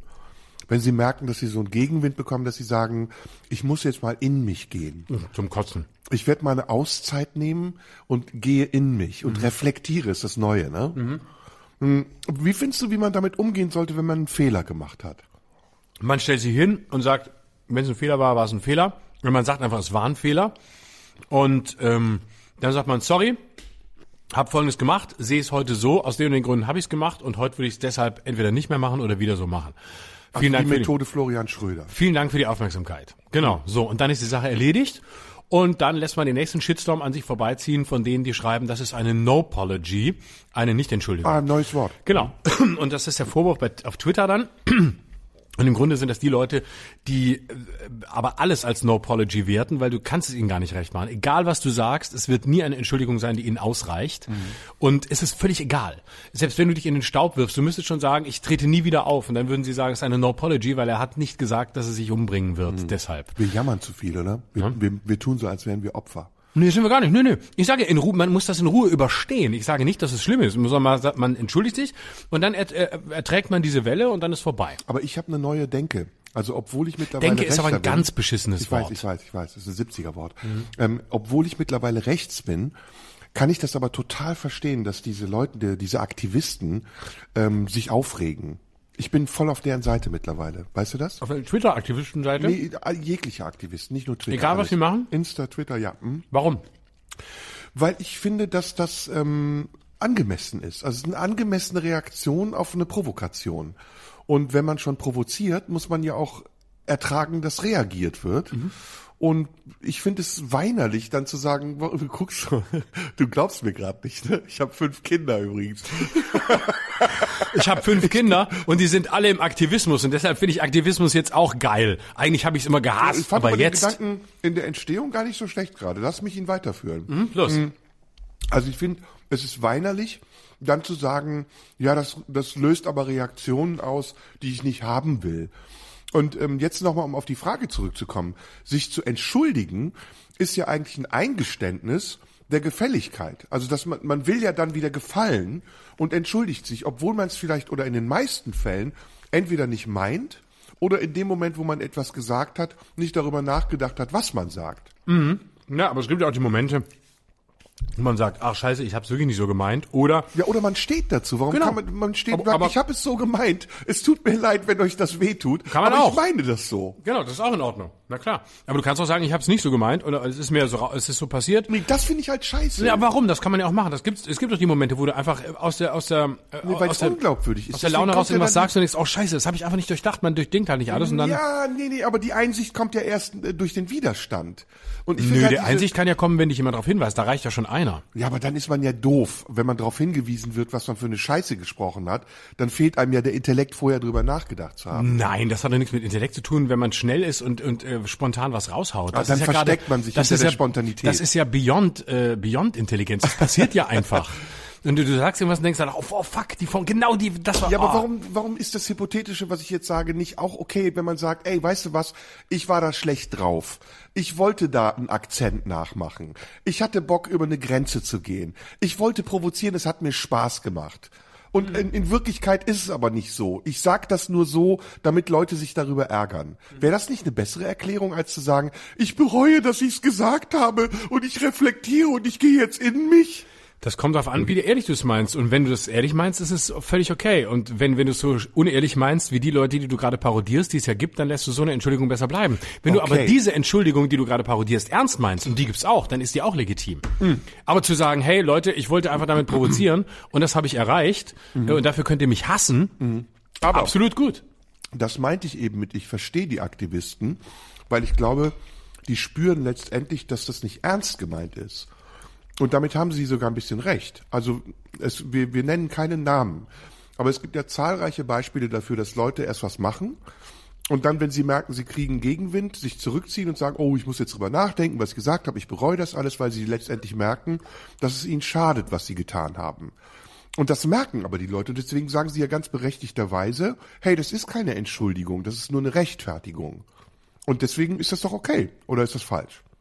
Nee, ist es nicht. Aber es gibt, ähm, es gibt ja in diesen Entschuldigungen auch, auch tatsächlich Graubereiche. Ne? Also es, es, man kann ja die Entschuldigung sehr ernst meinen, die da lautet, ich habe ähm, etwas gesagt und es wirkte oder kam in dieser oder jener Art und Weise an und dafür möchte ich mich entschuldigen. Das ist die klassische Entschuldigung Nee, bei die ist, den... wenn ich damit jemanden verletzt habe. Das ist genau. Ich mich entschuldigen. Genau. Das ist eine Entschuldigung unter einer Bedingung. Ja, genau. Das ist ja, das ist noch ein bisschen billiger, aber du kannst ja und du selbst wenn du sagst, ich habe das dies und jenes gesagt und ähm, wenn ich dies oder jenes ausgelöst habe oder äh, in der Wirkung ist das und das daraus entstanden und für diese Wirkung meiner Worte möchte ich mich entschuldigen. Das finde ich finde ich völlig legitim, auch wenn daraus eine No Apology gemacht wird, weil es gibt ja eine es gibt ja einen fundamentalen Unterschied zwischen ähm, Ursache und Wirkung zwischen zwischen deiner ähm, Absicht und dem, was du damit auslöst. Das ist ja ein riesiger Bereich. Es ist ja nicht alles, was du sagst, so intendiert wie das, was bei anderen ankommt und wie es wirkt. Und Ja. manchmal haben Worte Wirkungen, mit denen man nicht rechnet. Ja, Moment, Moment, Und das, aber das ist genau der Punkt, den ich gerade Und das ist, in, das ist in Ordnung. Deswegen kann ich auch dieses No, no, no Apology Gelaber nicht ertragen, Ja. weil ich immer denke, es ist ein Unterschied. Also in, in der, ich sage ganz oft auch im Privaten, äh, in, in der Wirkung kommt es so an, Ja, aber dafür ob. musst du dich nicht entschuldigen. Du darfst dich nicht für die Wirkung entschuldigen. Warum? Weil, pass auf, ich will mit dir dahin. Ich will mit dir dahin, hört sich ein bisschen assi an, aber äh, ich möchte, dass du meinen Gedanken verstehst. Ich würde gerne eine Methode entwickeln, wie wir souveräner austeilen können und sogar im Zweifelsfalle uns auch souveräner verteidigen können. Weil was mich nervt, ist dieses Einknicken. Ne? Du sagst was im Bewusstsein, dass das anstößig sein kann, dass du eine Reaktion bekommst, dass du Sanktionen befürchten musst. Und in dem Moment, wo das passiert, kriegst du plötzlich Angst und versteckst dich hinter einer Entschuldigung. So, und deswegen überlege ich, kann man nicht anders darauf reagieren? Kann man nicht sagen, pass auf, der Deal, den wir hatten, ist klar entweder ich stehe auf einer Bühne und ihr sitzt mir gegenüber, dann wisst ihr, wer ich bin und was ich tue und ihr rechnet am besten damit, dass es so ist, wie es ist. Oder ich mache einen Podcast, ihr schaltet ein und ihr kennt mich als Figur, als Person, als Rolle etc. Also warum seid ihr überrascht, wenn ich genau das tue, wofür ich bekannt bin? Das wäre eine souveränere Argumentation. Und dann kann man sagen, innerhalb dieses Konstrukts, das ihr kennt, was euch nicht überraschen könnte und auch gar nicht Anlass dazu sein könnte, dass ihr euch aufregt, kann es auch sein, dass ich Dinge tue, die euch nicht gefallen. Und wenn sie euch nicht gefallen, dann ist das nicht meine Absicht gewesen, aber es ist eben, äh, weißt du, wo ich bin? Ja, ja, ja. So, ich suche nach einer Lösung, wie man aus dieser Spirale rauskommt. Ich sag jetzt erst, ihr Arschlöcher, ihr Ficker, lutscht euch. Und dann sage ich aber, wenn irgendjemand mir sagt, ey, das darfst du nicht sagen, oh, das tut mir leid, das meinte ich nicht so. Ich reflektiere jetzt und ich sag's nie mehr wieder, um es dann beim nächsten Mal noch schlimmer zu sagen. Um es erst recht zu sagen. Ja. Weil dann kommt da das Rachemoment. Ja. Ja. Ja, oder sich zu ver verlagern wie wir auf so Metaebenen, wo wir es durch die Blume sagen.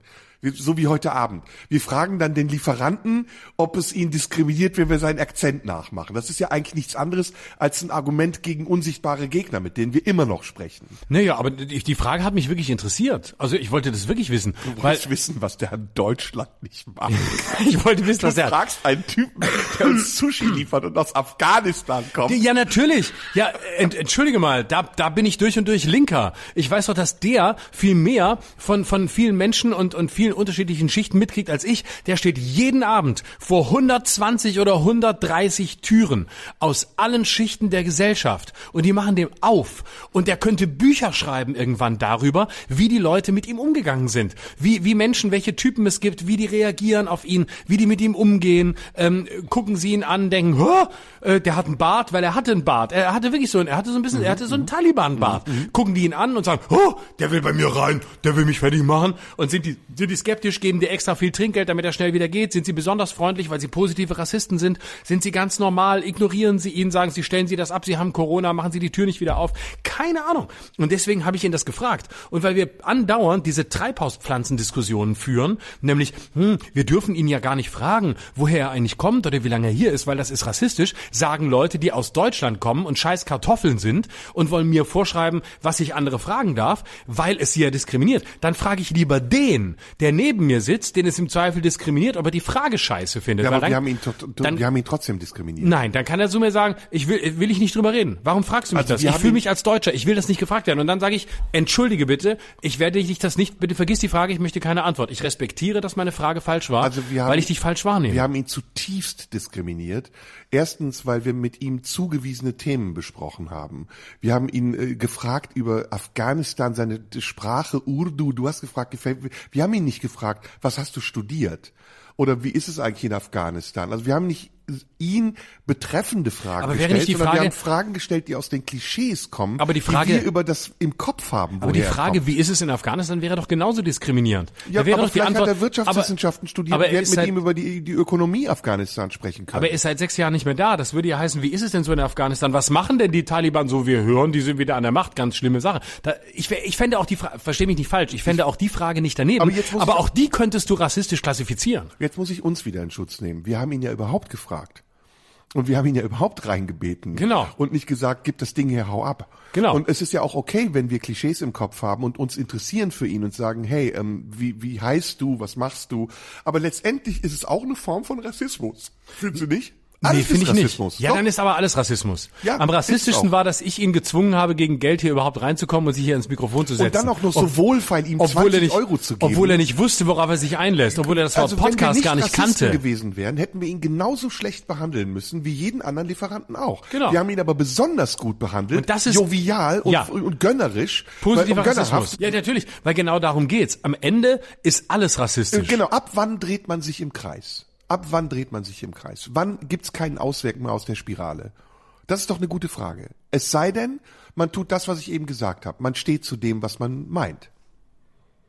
Genau, und wir, ich stehe zu dem, was ich ihn gefragt habe. Und ich habe ihn nicht gefragt, was er studiert hat und äh, ob wir mit ihm über Ökonomie diskutieren können, was man sicher hätte tun können. Ich habe in dem Moment das getan, was mich gerade spontan in diesem kurzen Gespräch, äh, das wir ihm hier äh, aufgenötigt haben, interessiert hat. Und das habe ich gefragt. Und da habe ich versucht, das in Anführungszeichen zu setzen, weil ich ausdrücken wollte, ich weiß um die potenzielle Diskriminierbarkeit meiner Aussagen. Also habe ich das in Anführungszeichen gesetzt und weil ich es von ihm wissen wollte. Insofern kann ich zu jeder Frage, die ich gestellt habe, stehen und so und habe mich über jede seiner Antworten gefreut. Ich habe nichts Ja, einzuschränken. aber wir hatten beide die Attitüde des Kolonialherren. Also wir haben ja äh, so mit ihm gesprochen. du vor allem, der du ihn gefragt hast, was Serda heißt, nämlich der Führer. Das ist ein Nee. Das war eine Verbrüderung. Das war eine Nein, das ist Verbrüderung. Kolonialismus. Ach so, der Sushi, Führer. Ja, der Nein. Sushi-Besteller, der sagt, was heißt denn mein Vorname? Weißt du, was mein Vorname heißt? Führer. Ja, weil ich weiß, dass das ein afghanischer Name ist oder dass es mit dem afghanischen aber damit hast du ihm gezeigt, ich bin hier der Führer. Hallo. Nee, damit habe ich ihm gezeigt, ich bin mit dir auf Augenhöhe und du mit mir auch. Nee, ich bin der Führer und du bist der Untergebene, denn du hast mir das Sushi Nein, das gebracht. ist deine Interpretation, das Na ist klar. die ewig deutsche Interpretation Ja, das des ist- Florian S. Yes, und dazu stehe ich. Dafür werde ich mich Yes nicht entschuldigen. Nee, aber äh, lass uns mal dranbleiben, konstruktiv, oder? Ja, wir sind Weil ja konstruktiv. Ich finde, Hast du noch Wein? Mal, wir hätten ihn fragen können, nee, nicht mehr. Dann wir hätten ihn fragen können, ähm, wie geht's dir? Hast du Kinder? Äh, wo, wo lebst du? Was machst du? Aber wir haben nur Klischeefragen gestellt. Oder ich, egal, ich will dir gar keinen Vorwurf machen. Dann lass uns nochmal Sushi bestellen und äh, in, vielleicht kommt er nochmal oder es kommt jemand, es mal? kommt jemand aus Pakistan und dann können wir dem die Fragen stellen. Da würde ich genau die Fragen stellen. Ja. Und der sagt dann, nein, ich habe keine Kinder. Und hast du mitbekommen, dass ich ihn als Token auch noch missbraucht habe? Token, das Wort kennst du noch? Natürlich. Dass ich gesagt habe, äh, wenn wir deinen Akzent nachmachen, diskriminiert dich das. Mhm. Er hat die Frage gar nicht verstanden. Das sollte für mich nur ein Freibrief sein. Um es zu machen. Ja. Weil du wusstest, dass die Frage nicht verstanden wird. Gut, das wäre auch wieder rassistisch, ihm zu unterstellen, dass er die Frage nicht versteht. Siehst du? Wir kommen nicht raus. Wir, Wir kommen nicht we raus. won't get out of it. Ich glaube, ich Dann muss Wein holen. Hol, es holst du Wein? Ja, ist es Aneignung, wenn wir als Deutsche von einem Afghanen geliefertes japanisches Sushi essen und dazu französischen Wein trinken, der noch nicht mal aus Frankreich kommt? Deutschland, das ist Aneignung. Im Grunde hätten wir, also was ihn angeht, im Grunde hätten wir ihn an der Tür abweisen müssen. Wir hätten sagen müssen, du bist aus Afghanistan, du machst schon wieder die Spülmaschine auf. Mann, er merkt. Das ist dann äh, Watzlawick, ne? Genau, wir hätten zu ihm sagen müssen, hey, du bist Afghane, du bringst uns Sushi, dich lassen wir hier gar nicht rein. Essen Sie Sushi selbst! Genau, essen Sie es selbst. Und die Bezahlung, die nehmen wir zurück. Und wir hätten gerne ein Trinkgeld von Ihnen, damit dieser Oxawa hier finanziert wird. Und dafür, dass wir dieses Essen nicht annehmen können, weil das, was Sie tun, kulturelle Aneignung ist. Wollten wir, worüber wollten wir noch sprechen? Ah, komm, jetzt, spre- jetzt reden wir drüber. Jetzt reden wir drüber, oder? Okay, noch isst du noch? Ja, ich habe schon genug gegessen. Ich werde immer fetter, ey. Ich habe mich im Fernsehen gesehen. Ich sehe aus wie eine fette Moppelkuh. Wirklich? Ich werde so fett, ey. Das ist unfassbar. Du wiegst immer das Gleiche, ne? Mhm. Du Ja. bist ein Hänfling. Ja, schon, ja. In jeder Hinsicht. Also, also ich wiege mittlerweile 120, 130. Wirklich? Na, nein, nein. Aber äh, wirklich auf dich fett? Nein. Sei ehrlich, komm, ey, jetzt nicht mit mir reden wie mit dem Lieferanten. Nein. Ich sag mal so, du wirkst auf mich gesund ernährt. Das ist nicht ein furchtbar, das ist eine furchtbare Scheiße. Nein, nein, sie sind nicht dick, sie sind nur gut ernährt. Okay, aber äh, hast hast das Gefühl, ich habe zugenommen in letzter Zeit? Nee, also seit ich dich kenne, habe ich, Ich habe dich so Erinnerung. Plauze bekommen. Du hast nie eine Plauze, doch du hast früher eine Plauze. Früher, ich hatte lange eine Plauze. Immer wieder hatte ich Plauzen, habe ich sie wieder weggemacht. Hab ich sie wieder, Wiegst du dich manchmal? täglich. Nein. Na klar. Nein, komm, ganz ehrlich jetzt. Hier, hier nebenan. Johann über, wollte ich gerade sagen, über, Florian. Wieso Johann? Weil wir eben über Johann König gesprochen haben. Der übrigens unseren Podcast hört. Ja, viele Grüße. Liebe ey, Grüße. Johann, kannst du ihn bitte nach, ey, du machst den Sehr so lieber, gut nach. Sehr lieber Kollege. nach. Neulich war nach. Johann König bei mir in der Sendung, in der Spätschicht beim SWR. Und dann Ey, war, jetzt saßen wir danach Johann einer ab, der hört sehr, sehr gerade, lange zusammen. Es ist, ich mag ihn wirklich total gern. Und äh, er hat dann, wir haben uns ein bisschen unterhalten. Mein einziger so. Freund aus der Branche. Wirklich? Ja, ein, mein, äh, du bist einer und Johann. Ja. Zwei. Mhm. Und ich mag, ich mag ihn wirklich sehr. Ich schätze erstens, was er macht, weil es, weil es, äh, weil, weil es, weil es echt gute Comedy ist und trotzdem sehr, sehr tiefgründig und sehr lustig. Und ich mag ihn auch als als Menschen einfach sehr gerne. Und neulich saßen wir dann zusammen und, äh, und er spricht dann so, äh, äh, äh, äh, Podcast, äh, wie geht's eigentlich dem Serda? Und dann, äh, der Serda, äh, meint er das alles, was er sagt? Ist er wirklich so drauf? Äh, oder ist er anders drauf? Ich weiß es gar nicht genau. Ich habe manchmal, ich weiß es gar nicht. Also, Man kann ihn so schwer einschätzen. Ich habe ihn zuletzt zum Tennis getroffen. Da haben wir Serda ich, wir spielen immer Tennis. Und dann spielen wir Tennis und dann äh, sage ich, Serda, äh, du gewinnst immer und ich verliere. Und, ja, aber jetzt bin ich hier und äh, jetzt äh, ich gleich noch, ich muss zum Fußball gucken. Er ist permanent vom Abendessen aufgestanden. Ich habe gefragt, hey Johann, wir gehen danach immer noch essen nach Wo der wart Sendung. ihr denn? Du, ihr wart ähm, In Mainz. Genau, da zeichnen wir die Sendung auf. Und wir gehen immer danach noch was essen. Und dann, ja, kommst du mit? Ja, ja, heute übernachte ich. Äh, ich fahre nicht mehr nach Hause, heute übernachte ich. Aber, ja, ich esse noch, ja, ich muss Fußball gucken. Und das war irgendein Champions League-Spiel, was ich natürlich nicht wusste, weil es mir scheißegal ist. Und das war irgendein Champions League-Spiel. Ja, ja, Fußball gucken. Ich glaube Liverpool oder sowas, Dortmund, keine Ahnung. Dortmund. Genau. Und äh, gucken und so. Und dann äh, kam er aber, hat sich hingesetzt an den Tisch. Ja, ich esse äh, doch was. Ähm, äh, kann ich bestellen? Kann ich bestellen? Äh, was gibt's denn? Und so, dann hat er erstmal gefragt und so. Und eigentlich war schon Küchenschluss und dann kam noch was. Und dann war er, glaube ich, aber weg, als das Essen kam. Und dann, ja, wo ist denn der Herr, dem wir jetzt das Essen gebracht haben? Ja, der ist oben, der muss Fußball gucken. Und dann dachte ich schon, scheiße, das Essen bleibt stehen. Der hat doch jetzt erst bestellt. Ist schon Küchenschluss. Oh Gott. Und er guckt Fußball, das interessiert ihn gar nicht mehr. Und dann kam er wieder, ah, da bin ich wieder, jetzt kann ich was essen, äh, ist gerade Halbzeit, äh, ich muss gleich weiter gucken. äh. Und dann ist er aber doch geblieben und haben uns sehr gut unterhalten. Und das Schöne ist, Jörn König spricht hier, je, je später der Abend je länger man sich unterhält, desto mehr nähert er sich seiner Bühnenfigur an. Im Gegensatz zu mir, der sich seiner Bühnen- Bühnenfigur nie annähert, sondern das einfach immer ist. Ähm, bei ihm gibt so eine so eine Entwicklung. Wie kamen wir auf Johann? Ähm, Weil du mich Johann nennen wolltest. Genau, ja, ja, ja. Also viele Grüße. Ähm, Johann ist ein ganz, ähm, boah, jetzt ohne zu schleimen, ähm, äh, ganz sehr, sehr kluger Mensch, der äh, unglaublich gut zuhört, aber der auch gleichzeitig sehr kritisch ist, also der nicht, äh, der nicht ähm, einfach so bedingungslos affirmativ ist, sondern der auch sehr bei sich bleiben kann. Äh, manchmal kann er auch ein Arschloch sein, also beim Tennis Echt? ein ganz schlimmes Arschloch. Inwiefern? Weil er immer, weil er, weil er nicht verlieren kann. Er ist wahnsinnig ehrgeizig, wahnsinnig ehrgeizig und es ist, ähm, Johann hat ja Sport studiert, ist ein sehr sportlicher Mensch, ähm, spielt Fußball, spielt Tennis und äh, meistens gewinnt er auch gegen mich, obwohl ich viel besser spiele als er. Fußball und Tennis. Äh, der Fußball spielen wir zusammen, da spielen wir in einer Mannschaft gegen Pocher. Aber du spielst auch besser Fußball als er. Nein, nein, nein, nein, nein. Ich kann gar nichts besser als er. Johann ist mir haushoch überlegen in, in allen Belangen. Ähm, ja, und deswegen, ich habe gesagt, es gibt, hast du eigentlich Kollegen, Freunde, Freunde, Kollegen? Nee, nur du. Ne, ganz ehrlich jetzt. Ja, wahrscheinlich, scheiße. Aber du hast doch mit so vielen Leuten zu tun. Ich krieg das immer mit, du bist mit dem gut, mit dem. Ja. Selbst Leute, die ich hasse wie die Pest, sind deine Freunde. Nein, Freund Das ein tut mir übrigens echt weh, ne? Nee, Moment, langsam. Das tut mir so weh, wenn ich dich mit Leuten sehe, die ich hasse, dann denke ich, du betrügst mich. Du müsstest doch aus Loyalität zu mir sagen, pass auf, du Arschloch, mit dir rede ich nicht. ja, aber ich weiß ja gar nicht, wie viele Feinde du hast. Glaub, Alles, alle. Eben, du hast ja alle. Da kann ich ja mit gar niemandem mehr reden. Aber es ist ein großer Unterschied, ob man, ob man sich mit Leuten, ob man Leute wertschätzt und mag und mit ihnen gut ist oder ob man sie gleich als Freunde bezeichnet. Hm. Freund ist ja ein für mich ein sehr bedeutungsvolles großes Wort. Und, und bin ich dein Freund? Ja. Oh, cool. Boah, das ist aber, ey, Prost. Das ist, Darauf stoßen wir du an. hast es jetzt auch ernst gesagt. Ja, natürlich. Du bist auch mein Freund. Ja, eben. Und für mich ist das wirklich ein Wort mit Bedeutung. Deswegen bin ich, äh, und ich, ich äh, und das meine ich ganz ehrlich, äh, ich, ich mag sehr viele Kollegen und ich schätze auch viele Kollegen, weil es einfach wirklich, der allergrößte Teil sind echt einfach nette Leute. Sehr angenehme Menschen. Und, aber das heißt nicht, dass ich gleich befreundet bin. Befreundet bin ich sowieso mit ganz, ganz wenigen Ja, Menschen. du hast mir auch neulich erzählt, ich sag jetzt nicht, wer es war, äh, da habe ich ein Foto von dir gesehen. mit einem bekannten Kollegen von uns beiden und du hast gesagt, boah, der war so krass und strange und äh, du warst irritiert, würde ich sagen. Ne? Das passiert mir aber auch oft. Ja. Also ich habe das auch oft, dass ich denke, ähm, hm, den kenne ich aus dem Fernsehen. Und dann lerne ich den kennen und denk so, boah, was für ein Arschloch. Und dann hast du oft Leute, die du, die du jahrelang siehst und denkst, oh Gott, ist was wie furchtbar. Mhm. Und dann ist es, ist der wahnsinnig nett und total, und total angenehm und total sympathisch. Ja. Weißt du, mit wem es mir so ging? Mit Westernhagen. Wie ist der denn? Den habe ich einmal Westernhagen gesehen. ist der nette, einer der nettesten Menschen, die ich je kennengelernt habe.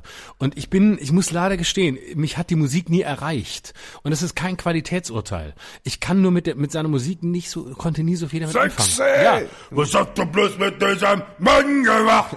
Ne, und Ihr Pfefferminz, Name war Natascha. Rose! Äh, Aber das ist mein Lieblingslied übrigens. Hey Baby, was ist mit mir los? Mhm. Frauen gegenüber bin ich willenlos. Ja, genau. Jetzt gut, den kann ich nachmachen. den, kann ich nachmachen. Und jetzt mach, mach, jetzt mach den mal als Italiener, der versucht Englisch zu sprechen. Nein, das kann ich nicht. Und äh, ich finde den so und es, die Musik hat mich einfach wirklich, ich sage bewusst nicht erreicht, weil ich, ich das ist kein Urteil. Ich will es gar nicht beurteilen. Es ist mit Sicherheit ein großer Künstler, aber es war nie so mein Ding. Ich war in dieser Fraktion Grönemeyer versus Westernhagen immer Grönemeyer. Ich liebe Grönemeyer. Ich finde ihn wirklich toll. Und dann lerne ich irgendwann Westernhagen kennen ähm, bei, bei irgendeiner Veranstaltung ähm, und der, der ist so sympathisch und irgendwann habe ich meinen Text geschrieben vor vor ein paar Jahren, ähm, als diese Woody Allen Biografie erscheinen sollte und dann nicht oder nicht erscheinen sollte, weil sich Autoren des Rowold Verlags dagegen gewehrt haben. Dann habe ich meinen Text gegen diese Initiative geschrieben, dass Autoren dagegen sind, einen anderen Autor erscheinen zu lassen. Und das war bei Spiegel Online und das hat Wester Westernhagen gelesen und dann hat Westernhagen bei meinem Management angerufen Echt? und hat Boah. gesagt, äh, ich will, äh, ja, ich habe diesen Text von äh, von von Herrn Schröder gelesen, möchten mit ihm Kontakt haben. Und dann riefen mich meine Leute an und sagten, hier hat einer angerufen, der hat sich als Westernhagen ausgegeben. Ähm, äh, so- sollen wir dem deine Nummer geben? Und ich so, nee, nee, äh, gib mir gib mir mal seine, weil ich dachte, das ist irgendein Depp, der der mich verarschen will oder so. Und dann äh, wurde mir tatsächlich die Nummer von Westernhagen gegeben, und habe ich angerufen und war da Müller-Westernhagen und so, und, hallo, und dann war er wirklich dran. Und dann haben wir uns echt super unterhalten. Müller-Westernhagen gesagt, ja? Ja, ich glaube, hat er gesagt, so erinnere ich mich. Ja, ja, heißt ja Müller-Westernhagen. Und da war das ein super schönes Gespräch. Hast du ihn wieder gesehen danach, jemand? Leider noch nicht, nein. Total ruhiger, ganz nachdenklicher, bedachter Typ. Ich finde, ich schätze den sehr. Wir müssen, äh, glaube ich, den Zuhörern heute sagen, wir sind zusammen, wir sitzen an einem Tisch und deswegen lassen wir uns auch einfach gehen, beziehungsweise wir lassen es laufen. Also falls jemand jetzt erwartet hat, dass wir wieder einen normalen Podcast machen, wo wir über ein Thema stundenlang sprechen. Nein, wir springen von Thema zu Thema. Und deswegen meine Frage, wer ist der bekannteste Mensch, den du je getroffen hast?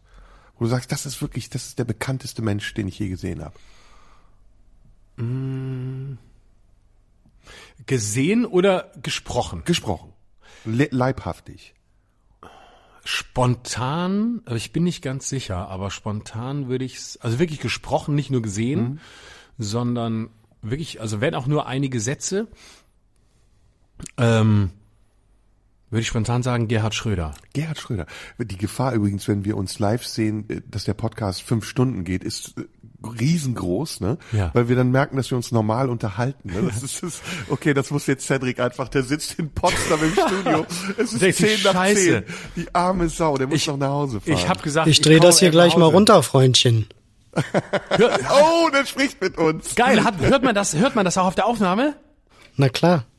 Geil, ach, du bist da, wie schön. Endlich mal die Stimme von Cedric. ich finde, übrigens, Cedric hat eine sehr gute Stimme. Ja, ja, doch, ja, ja, doch. der doch, hat uns neulich eine Sprachnachricht geschickt, wo er Ja, uns ermahnt hat, schön, ja, ja. dass, wir- dass wir hier am, dass das bitte eine Ausnahme bleibt, dass wir Montagabend aufnehmen und ähm, das äh, und worauf wir achten sollen und so. Hat uns ein paar gute Hinweise gegeben, wenn wir hier wieder sitzen mit Sushi und Alkohol, dass es nicht ausartet. Er hat uns wirklich, ich meine nicht ganz ohne Ironie, hat uns wirklich gute Hinweise gegeben und ich habe diese Sprachnachricht mehrfach angehört, Ja? weil er hat wirklich eine ganz angenehme, tolle Stimme. Cedric könnte auch Hörspiele sprechen, wirklich.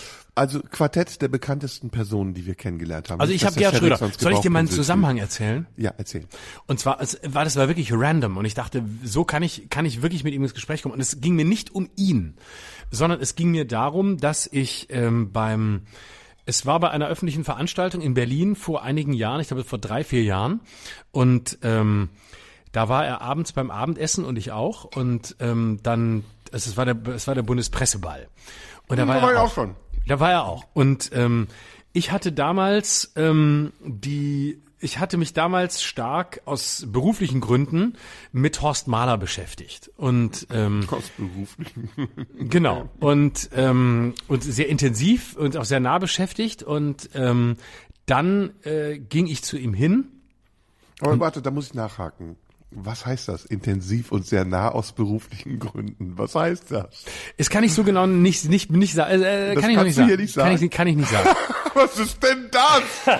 Das ist ja ein Wespennest. Okay, jetzt, aber das musst Genau. du mir nachher privat erzählen. ja, vielleicht okay? erzähle ich es auch hier noch. Nee, nee, erzähl's hier nicht. Ich glaube, das ist hart. Genau, genau. erzähl. Und ähm, also Deswegen bist du für Waffenlieferungen. Jetzt genau.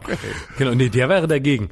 Äh, der wäre auf deiner Seite. Mhm. Stimmt, ja, du hast Ist auch ein Rechter. Ja, ja, aber ein bisschen, noch ein bisschen radikaler als du, aber nur marginal. Okay, also du hast dich mit Horst Mahler beschäftigt, muss man dazu sagen, das ist ein der Anwalt der RAF gewesen, Genau. der vorher ja angeblich links war und jetzt extrem rechts ist, sogar ein PD-Mitglied. Sitzt im Knast immer noch oder Nicht war? mehr ist raus mittlerweile. Weil er Genau. Heil Hitler gesagt hat in einem Interview mit äh, Michael, Mich- Michael Friedmann und also ganz oft den Holocaust wirklich sehr- geleugnet und, und ganz immer wieder und ähm, äh, also wirklich äh, Auschwitz leugnet alles. Also äh, auch die durchgeknallt ist. komplett. Also wirklich ein Verschwörungsideologe dass es kaum krasser geht. Und ähm, ich wusste dass Gerhard Schröder ähm, äh, es gab eine Phase, in der, also Mahler hatte die erste Inhaftierung, die war zwölf Jahre in den 70er Jahren und kam dann raus und ähm, war dann viele Jahre auch frei und äh, war in den 80ern, hat, bekam er ähm, die äh, Zulassung als Rechtsanwalt zurück, die er sich erstritten hat, weil er ja selbst äh, kriminell war, also äh, Straftäter war. Und sein Verteidiger war der damalige Juso-Chef Gerhard Schröder. Ich weiß. Und der hat äh, Horst Mahler ermöglicht, dass er überhaupt wieder Rechtsanwalt sein durfte. Und dann ging ich, also nach dem Bundespresseball, ging ich zu Schröder und seiner Frau, seiner jetzigen, die damals schon permanent um ihn rumstand. Und äh, dann stand er da so und er grüßte tausend Leute und alle möglichen kamen zu ihm. Und er stand schon in einer Art und Weise da, dass ich dachte, du bist echt ein Kotzbrocken. Ne? Und er stand so in der, wie er mit den Leuten umging. Und so. Und dann äh, ging ich so zu ihm hin und sagte, Herr Altbundeskanzler, mein Name ist und habe mich vorgestellt und habe gesagt, ich beschäftige mich gerade aus folgenden Gründen mit Horst Mahler und würde gerne mit Ihnen ähm, äh, sprechen. Und zwar würde mich interessieren, wie Sie äh, Horst Mahler in dieser Phase, in der Sie ihn vertreten haben, wahrgenommen haben, wie Sie, äh, warum Sie sein Anwalt waren, was Sie damals bewogen hat, äh, die identischen Fragen, die ich auch Gerhard Baum gestellt habe, der ein Buch mit ihm gemacht hat, FDP-Politiker, damaliger Innenminister zur RAF-Zeit, der auch ein Buch mit Mahler gemacht hat, als der aus der Haft raus war, also Mahler, nicht Baum. Und genau diese Fragen. Und während ich mit Baum ein sehr aufschlussreiches Telefonat hatte, sagte Gerhard Schröder zu mir, er fasste mich sofort an, was ich total unangenehm finde. Er fasste mich auf so auf so eine ganz, und er ist ja sehr klein, er ist so 1,60 und ich bin ja relativ groß. Und er- 1,60? 1,65, das ist wirklich ganz klein. Gerhard Schröder ist winzig. Ähm, also, sorry, winzig, ja, ich weiß, man ist mit 1,65. Also, er ist, er ist aus meiner Sicht klein, sorry, nicht winzig, er ist, er ist eine Pygmäe. Egal. Also, er ist so klein wie Adorno und Adorno war auch klein und sehr schlau. So, auf jeden Fall er Der kleine Mann hier dreht auch gleich hier den Regler mal wieder runter. Also Verdammt nochmal, Cedric ist ja auch klein. Ja. Cedric, was bist du? ich bin 1,65. Oh Gott, Gott, ich hab's vergessen. Ich hatte noch Jürgen König Wir haben uns lange nicht mehr gesehen. Ja, ja. Ja, ja mach mal weiter. Erzähl gesehen. mal deine Geschichte weiter. Stimmt, Cedric ist ja auch Gott, nein, voll in die Nessel gesetzt. Verdammt, Cedric, hast du mich noch lieb? Ja, ein bisschen. Erzähl mal weiter. Auf jeden Fall. Aber Cedric, du fasst einen nicht so jovial an wie Gerhard Schröder, das spricht für dich. Und dann, Erzähl weiter. Erzähl Gerhard Schröder weiter. fasste mich also so an, packte mir so an die Schulter, so von unten nach oben und sagte so, immer, ist, ich kann dir nichts sagen. Hast du mal was gehört vom Anwaltsgeheimnis? Und dann sage ich, Herr Schröder, ich will nicht, dass Sie etwas aus dem Anwaltsgeheimnis verraten. Ich möchte nicht Dokumente haben aus dieser Zeit. Ich will auch nicht, dass Sie gegen irgendwelche Regeln verstoßen. Ich möchte Ihre menschlichen Eindrücke wissen von diesem Menschen, wie Sie ihn damals erlebt haben. Das hat nichts damit zu tun, dass Sie mir Inhalte aus dem Prozess oder aus irgendwelchen Akten preisgeben. Ich hab's schon verstanden, aber das lassen wir schön sein, ne? Und ging weg. Hauptsache, du hast nicht gesagt, was haben sie eigentlich gegen mich? Oh, das war so widerlich, ne? Das war so, so arrogant und in jeder Hinsicht so, dass du denkst, oh, du bist einfach Und das war der bekannteste Mensch, den du getroffen hast? einer der, der, der mir spontan einfällt. Wenn ich jetzt lange überlegen würde, wären es wahrscheinlich, wären es noch andere, aber der, der fällt mir spontan ein. Vielleicht fällt mir noch andere ein. Wie ist, wen wen hast du getroffen? Bei mir gibt's zwei. Ähm, der eine ist Bono. Mhm. Äh, Habe ich das erzählt? Nee. Also eines Tages kam ein Anruf, ähm, U2 spielt in Köln und ähm, Bono möchte, dass ähm, ihr da hinkommt. Wer ist, also du und dein Team oder wer? Genau, genau. Und dann habe ich gesagt, hä, Bono möchte, dass ich da hinkomme? Hä? Das ist eine Verarschung. Und dann bin ich da hingefahren. Wir haben so einen, so einen Brief bekommen und war dann an der Kasse. Und tatsächlich war es so, dass die Leute an der Kasse Bescheid wussten. Es gab so eine Art Gästeliste und dann sind wir durch einen Hintereingang in so einen VIP-Bereich gekommen, wo ganz viele Gäste waren. Und ich dachte so, okay, das ist eine Finte. Das sind alle Leute, die in Köln in irgendeiner Weise bekannt sind, sollen Bono in der ersten Reihe zujuhlen. Und nach zehn Minuten kam wieder ein Typ an mit einem Headset, so eine Art Manager, der gesagt hat, ähm, okay, könnt ihr bitte mitkommen? Und ich so, hä, was ist denn jetzt los? Und dann sind wir quer durch die Katakomben des der Lanxess Arena gegangen, bis wir in so einen Raum kamen, der ähnlich wie hier mit so Schallwänden, so ein Separé, bis wir da geparkt wurden und gewartet haben. Und nach zehn Minuten geht der Vorhang auf und Bono kommt rein. Und sagt, hey, hallo! Und ich denke so, hä, woher kennt er mich? Und tatsächlich ist es so, dass Bono mich aus dem Internet kannte. Also der kannte offensichtlich meine Programme oder tat so, als würde er sie kennen. Und dann haben wir relativ lange miteinander gesprochen vor dem Auftritt, eine halbe Stunde. Und es war sehr spannend, weil der Typ ist wirklich sehr bewandert. Der kennt wirklich ganz viel. Der kennt sich in der türkischen Innenpolitik aus. Der kennt sich mit deutscher Kultur aus. Und am Ende, es war so lustig, hat er mich gefragt, ob er noch ein Foto mit mir macht. das erfindest du jetzt. Nein, ich habe dieses Foto wirklich, das war auf meiner Facebook-Seite. Aber du hast ihn gefragt. Nein, wirklich. Du siehst auf dem Foto auch, dass ich so die Hand mache äh, und so. Ich will das nicht. Ich zeig dir das Foto. Ich, das ist wirklich wahr. Okay. Ähm, naja, und dann war es so, ich, wir haben dann irgendwie auch Nummern getauscht und wir gehen nach Hause und nach dem Konzert, das Konzert war ganz hervorragend, eines der besten Konzerte, die ich je gesehen habe. Und ich, egal wie kritisch man zu Bono steht, ein toller Performer, ein toller Frontman, das Konzert war ganz, ganz hervorragend. Hat er geschrieben, wir fahren noch, die waren in Schloss Bensberg untergebracht, dass die da hinfahren, eine Aftershow-Party haben und ob wir noch nachkommen wollen. Und ich habe geschrieben, sorry, bin leider müde, vielleicht beim nächsten Oh nein. Mal. Also total verpeilt irgendwie. Und der zweite Bekannte, den ich kenne, ist Jimmy Smith, den du nicht kennst wahrscheinlich. Jimmy Smith, warte, ist es nicht, äh, nee, nicht Jimmy Page, äh, Jimmy Smith, nee. Es ist ein Organist, der spielt Orgel. Und in meiner Heimatstadt Neuss ähm, hat irgendwann im Kaufhof, ich bin immer durch diesen Kaufhof gelaufen, da gab es immer so eine Sportabteilung und neben der Sportabteilung war eine Gameboy-Abteilung und da konnten wir immer Gameboy spielen. Und ich bin dann dahin und höre irgendwann so ein Geklimper, so ein Orgelgeklimper und denk so, okay, ich gehe mal gucken, was da ist. Und da saß jemand und spielte Orgel. Und dann habe ich, ich war damals so 14, 15, habe schon in der Band gespielt und, und habe so gesagt, hey, cool, wer sind Sie? Und er sagte, ich bin Jimmy Smith, der beste und größte Organist aller Zeiten. Und dann habe ich so, ha, ha, ha, ja, und ich bin Tarzan, der, der größte Dschungelheld aller Zeiten. Und dann sagt er, nee, nee, bin ich wirklich. Und dann sind wir ins Gespräch gekommen, er klimperte so ein bisschen und dann haben wir ein bisschen Session gemacht. Einfach so ein bisschen ein Blues gespielt. Ich habe dazu gesungen, eine Viertelstunde in etwa. Und nachher meinte er so, hey, wirklich cool und, und irgendwie, äh, ich war mir dessen einfach nicht bewusst, weil ich dachte, der verarscht mich. Es sitzt ja nicht Jimmy Smith im Kaufhof in meiner Heimatstadt und bin dann gegangen und und habe mit dem auch dann hab das vergessen. Und Jahre später kaufe ich mir von Michael Jackson Bad und höre den Song Bad du du du du du und dann kommt ein Orgelsolo. Und ich guck auf das Booklet, auf das Cover und es steht Orgelsolo Jimmy Smith. Nein. Und der Typ ist wirklich der größte und beste Organist aller Zeiten. Und ich weiß nicht, warum der im Kaufhof da saß. Auf jeden Fall war er das.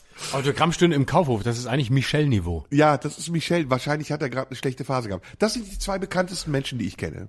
Cool. Ich überlege die ganze Zeit, wer der zweite ist. Ähm, wer, wer, ich müsste mein Telefonbuch Der durchsuchen. dritte. Du hast ja Marius Müller-Westernhagen schon gehabt. Westernhagen, Frank-Walter Steinmeier, aber Ja, kenne ich auch. ja, aber das ist nicht, nicht so schwer. Ja, deutsche Politiker kennen wir Ja, alle. eben, eben. Merkel? Da tatsächlich nur vom, vom, ja, ein, einmal getroffen, paar Sätze gewechselt, aber ganz, ganz, ganz kurz. Glaubst du, Merkel kennt dich? das ist eine gute Das Frage. finde ich eine wichtige Frage. Da- ich kann das Glaubst du, Steinmeier kennt dich? das habe ich gesehen, das habe ich aus dem Gespräch gemerkt, ja. Okay, der weiß, wer Florian Ja, Schröder ja, ist. ja, ja, eindeutig. Meinst du, er kennt mich? Ja, ja, bin ich auch ziemlich sicher. Das, das ist schon. Doch, da- das, das definitiv. Glaubst du, Alice Weidel kennt dich? Ja, Nee. doch. Meinst du? Bin ich absolut sicher. Absolut. Die Warum? sind genauer informiert, als man glaubt. Okay, okay, okay. Wie kamen wir darauf? Wir wollten eigentlich über was, nee, wir wollten über, oh, unser Thema sprechen. Komm, das müssen wir jetzt zum Schluss nochmal, wir sind, ey, wir haben fast zwei Stunden schon. Nee, nee, nee, wir haben anderthalb. Ich habe auf die Uhr geguckt, wir sind jetzt bei einer Stunde 37. Cedric, stimmt meine Zeit? Eine Stunde 37? Jawohl. Dann Yes! uns jetzt, komm, jetzt gehen wir das Thema an. Okay, jetzt gut. machen. Jetzt machen wir, aber, aber nicht, nicht über zwei Stunden. Nein, ähm, jetzt müssen wir ernst werden. Okay. Also wir haben bei der letzten, beim letzten Podcast gesagt, dass wir beide schon erlebt haben, dass sich jemand umgebracht hat. Genau. Ich würde gerne da tatsächlich, und es ist, glaube ich, wichtig, da an di- dieser Stelle eine, ja, ich glaube, auch wenn das, wenn der Begriff häufig so, so äh, äh, zu Recht auch ähm, äh, lächerlich gemacht wird, eine Triggerwarnung aussprechen. Das muss man wirklich sagen. Es geht hier um ein, um ein ganz grundsätzliches Thema und es geht hier um ein Thema, was ähm, äh, was, was wirklich ans äh, Essentielle geht, um Suizid. Ich bin beispielsweise bei dem Thema auch sehr genau. Ich würde immer nur von Suizid sprechen. Ich würde nie den Begriff Selbstmord benutzen. Aber ich lehne zum Beispiel auch den Begriff des Freitods ab. Weil, also, zum einen, Selbstmord hat eine sehr wertende Konnotation. Also Menschen, es hat, Mord ist ja, ist ja eine Straftat. Und ich finde das falsch, jemandem, der, ähm, Suizid begangen hat, ähm, irgendwie in die Nähe eines Mordes zu stellen. Und ich finde auch den Begriff des Freitods falsch, weil ich das sehr verharmlosend finde. Ähm, und weil Freitod suggeriert, da ist jemand, der sich spontan entscheidet, auch heute lasse ich es mal bleiben. Und es wird dem Leiden und dem, was diese Menschen durchmachen, ehe sie diesen Schritt gehen, nicht gerecht. Und deswegen bin ich für den sehr wertfreien Begriff Suizid und auch für den sehr technischen, aber von Psychologen zu Recht benutzten Begriff des sich Suizidierens. Klingt nicht schön, aber wir halten damit jede Wertung raus, was ich in beide Richtungen, was ich ganz wichtig finde. Das ist die Triggerwarnung. Ne? Genau. Und äh, weil ich wichtig, weil ich da wirklich wichtig finde, dass wir mit den Begriffen klar sind. Okay, warum, äh, ich hatte das Thema vorgeschlagen. Warum bin ich drauf gekommen? Ich habe, der Anlass war ganz einfach. Ich habe eine sehr gute Freundin, die mich angerufen hat vor äh, mehreren Wochen und gesagt hat, mir geht's nicht gut. Und ich habe gesagt, ja, was ist passiert? Und äh, hatte das jetzt erstmal gar nicht so auf dem Schirm, weil ich das erstmal nicht in Erwägung ziehe oder so in, in meinem Spektrum habe, dass das möglich ist. Und dann sagte sie, ich weiß nicht warum, aber ich will nicht mehr leben. Und ich war vollkommen überrascht und dachte, hä, was, woher kommt das jetzt? Warum sagt die das? Und dann sind wir ins Gespräch gekommen, ein sehr langes Gespräch, und sie sagt, ich weiß nicht, ich habe die Freude am Leben verloren, ich äh, fühle mich irgendwie deplatziert, ich, ich weiß gar nicht mehr, wie sich das anfühlt, glücklich zu sein, und am liebsten wäre ich tot. Und mal unabhängig davon, dass das mich sehr bewegt hat und dass das in mir ganz viel ausgelöst hat, auch die Frage danach, wie kann ein Mensch, der so im Leben steht und in einem der reichsten Länder der Welt lebt, äh, wie kann der so verzweifelt sein, dass er dieses Leben weggibt und verschenkt? Unabhängig davon habe ich angefangen, nochmal so zu forschen in mir, wo ist mir dieses Thema begegnet. Und es ist tatsächlich dann mir aufgefallen, dass mir das Thema schon oft begegnet ist, aber indirekt, nie wirklich in meiner unmittelbaren Umgebung, auch Gott sei Dank nie bei mir selbst. Obwohl, naja, es gab auch Momente in meinem Leben, wo es mir so mm, knapp über den Weg gefahren ist. Und ich habe angefangen mit der Literatur, worüber ich gerne auch mit dir sprechen würde, über, über ähm, die Leiden des jungen Werther, was ja so die, die große Geschichte des Selbst- oder des, des Suizids ist. Finde ich übrigens gut, die Triggerwarnung, die du gemacht hast. Ähm, und bin bei anderen gelandet, also bei Robert Enke zum Beispiel oder bei ganz vielen anderen Geschichten, die wir ja wahrnehmen. Gunther Sachs ist auch so eine Geschichte. Jemand, der sagt, wenn ich irgendwann mal so und so alt bin und merke, es geht nicht weiter, dann mache ich Schluss. Und habe mich ganz viele Dinge gefragt. Also auch das, was du jetzt in deiner Triggerwarnung ja angesprochen hast. Ist es das Recht, das einem gegeben ist, zu bestimmen, wann man gehen will und kann und darf? Oder ist das ein Missbrauch des Rechts, dass einem etwas geschenkt wurde? Also ist uns allen etwas geschenkt, mit dem wir sorgfältig umgehen müssen, das Leben. Und was bringt uns dazu, darauf zu verzichten und zu sagen, jetzt entscheide ich das einfach und jetzt äh, walte ich und, und gebe das weg. Und dann entstehen wieder ganz viele andere Nebenfragen. Ist das ungerecht? Ist zum Beispiel auch eine andere Frage. Während viele Menschen ums Leben kämpfen, dankbar wären, wenn sie eine Minute länger leben könnten. Und ich habe übrigens auch die andere Seite erlebt, Menschen, die unbedingt leben wollten und mhm. sterben mussten. Mhm. Was ich auch sehr tragisch finde. Und ich bin auf keinen grünen Zweig gekommen. Also ich bin hängen geblieben daran und wollte mhm. dich fragen, weil ich weiß, dass du ja mit deinen Gedanken sehr klug meine ergänzt, was du mit diesem Thema machst, wo dich das beschäftigt und wie dir das über den Weg gelaufen ist.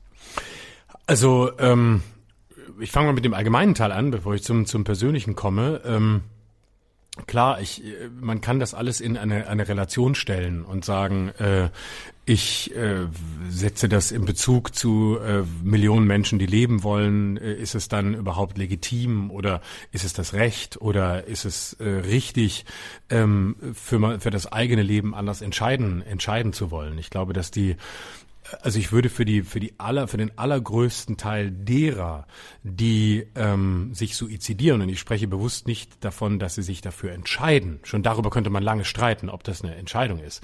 Man könnte auf der einen Seite sagen, ja, denn sie tun es, aber inwiefern äh, Entscheidung setzt ja eine gewisse Freiheit voraus und inwieweit diese Entscheidung eine wirklich freie ist, ähm, ist eine, die man lange diskutieren kann. Meine Position dazu wäre eher die zu sagen, es ist meistens oder in den allermeisten Fällen nicht aus einer freien Entscheidung heraus, sondern aus einer wahrscheinlich von außen kaum, kaum nachvollziehbaren Situation des psychischen Drucks, des tiefsten, allertiefsten Leids, das Menschen dahin bringt, so dass ich da schon mal vorsichtig wäre dabei zu sagen, es ist eine eine freie Entscheidung. Sie tun es und man kann es als Entscheidung sehen. Natürlich hätten sie auch einen anderen Weg können, was gehen können was zunächst mal für Freiheit spricht. Aber ich glaube, viele, die in dieser Situation sind, haben nicht mehr wie wir, die wir in dieser Situation zum Glück nicht sind, die Freiheit wirklich rational abzuwägen oder wenigstens intuitiv abzuwägen, was, was ist der richtige Weg. Ähm, trotzdem bleibt es meine Grundüberzeugung jenseits auch von Suizid, ähm, dass es das Recht jedes Einzelnen ist, ähm, sein Leben so zu beenden, wie er das möchte. Und deswegen war ich von Anfang an ein großer Befürworter und bin es bis heute einer sehr liberalen Sterbehilfepolitik, ähm, weil ich der Auffassung bin, dass äh, das nicht leichtfertig gemacht werden darf. Was häufig im Klischee so dargestellt wird, ja, dann gibt man ihm halt die Pille und dann ist er, hat er gerade einen schlechten Tag und dann ist er weg. Das ist dann Sterbehilfe. Das ist vulgär, das ist Quatsch. Und es geht ja um eine sehr genaue Beratung die in vielen Staaten, ja jetzt auch in Deutschland anfängt, zum Glück nach diesem Urteil des Verfassungsgerichts, die spät kommt, aber immerhin kommt. Andere Staaten gehen da voraus, Belgien, Oregon, wo man sehr genaue ähm, äh, Beratungswege auch hat.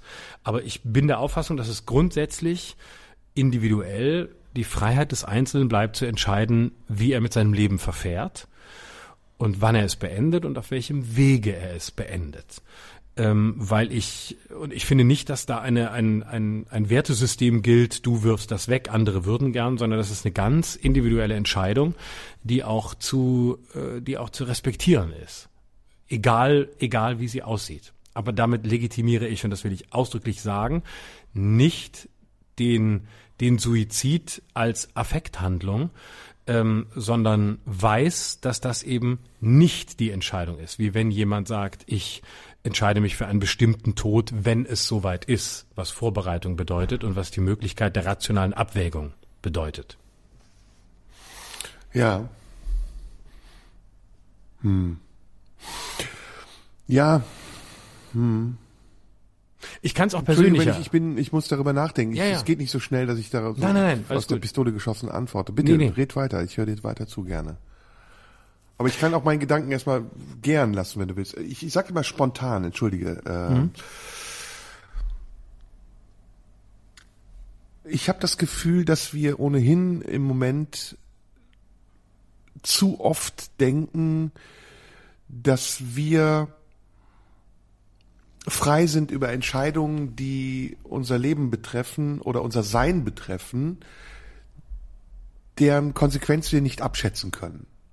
Also es gibt zum Beispiel in der in der Gender äh, Geschichte gerade, auch so eine, so eine Entscheidung oder eine Diskussion über die Entscheidung darüber, ob Kinder darüber entscheiden können in einem Alter, in dem sie vielleicht gar nicht dazu in der Lage sind, welches Geschlecht sie haben wollen.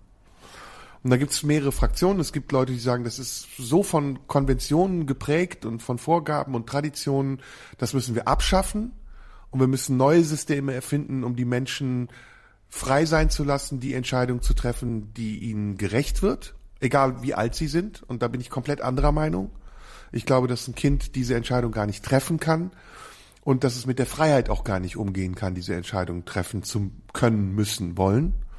Und das Gleiche denke ich auch in der Frage des Suizids. Also ich glaube, dass es einen gewissen Punkt gibt, an dem man selbst nicht mehr die Macht darüber hat zu wissen, ob das, was man will, auch das ist, was richtig und gut ist für einen.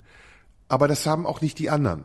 Also es hat auch nicht der Arzt und das hat auch nicht die Familie und die Menschen um einen herum, die sagen, wir wissen besser, was für dich gut ist, weil, und deswegen habe ich so lange überlegt und gezögert, weil sie sich vielleicht gar nicht vorstellen, welches Leid und welche Krise in einem verursacht, dass man nicht mehr leben will. Und deswegen würde ich gerne zurückgehen, erstmal an diesen Punkt zu verstehen, was bringt einen Menschen dazu, nicht mehr leben zu wollen? Das Kostbarste, was man hat, also dieses Geschenk, was ich eben benannt habe, äh, da sein zu können und jede Sekunde, die man hier ist, genießen zu wollen und Freude daran zu haben, einfach wegzugeben und zu sagen, ich will das nicht mehr. Und ich habe das erlebt, wie das ist, und ich kann das mh, theoretisch nachvollziehen. Ein bisschen habe ich es auch selbst erlebt, aber nur wirklich ansatzweise. Ich möchte jetzt nicht damit kokettieren, dass ich mich irgendwann mal umbringen wollte. Aber ich habe Situationen in meinem Leben gehabt, wo ich dachte, jetzt wäre es besser, nicht da zu sein.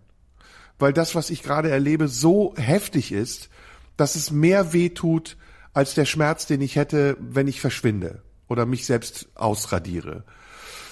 Das habe ich erlebt, also ansatzweise. Eine Verzweiflung, die, auswegs, die ausweglos war und die mich die Kontrolle über das Glück hat verlieren lassen, daran glauben zu können, dass es etwas danach gibt. Also es war wie eine Wand. Da war eine Wand und ich wusste, komme ich nicht drüber, schaffe ich nicht. Und deswegen komm, scheiß drauf, ich will nicht mehr drüber. Ähm, der Umstand aber, dass ich das geschafft habe, sagt mir, und ich habe es nicht nur alleine geschafft, sondern mit der Hilfe von Menschen, die mir vielleicht Zuversicht gegeben haben oder Umständen, die mich haben glauben lassen, dass es doch ein Danach gibt, dieser, dieser, diese, dieses Glück, was ich da erlebt habe, drüber hinweggekommen zu sein, sagt mir, das, was du affektiv genannt hast, es lohnt sich tatsächlich, das kannst du dem Menschen nicht sagen, der sich umbringen will, durchzuhalten. Und vielleicht abzuwarten, ob der Schmerz nicht auch vorbeigeht und ob der Moment, in dem du meinst, darauf verzichten zu können, nicht ein Moment ist und alle Momente, die danach kommen, diesen Moment relativieren oder auflösen und dir vielleicht sogar noch mehr Kraft geben als die Kraft, die dir fehlte davor. Und das ist kompliziert. Also ist das wirre, was ich sage? Nein, nein, das ist sehr Du nachvollziehbar. konntest mir bisher folgen und ich habe an deinem Blick kurz gesehen, gut, dass wir uns übrigens sehen, ist was ganz Neues, während wir sprechen. Ähm, deswegen kann ich das nur in einem, einer Anekdote wiedergeben. Ich hatte einen Freund, der sich umbringen wollte. Der wirklich hochgradig suizidal war und der depressiv war und wir sind, wir haben viele Gespräche geführt. Ich bin mit ihm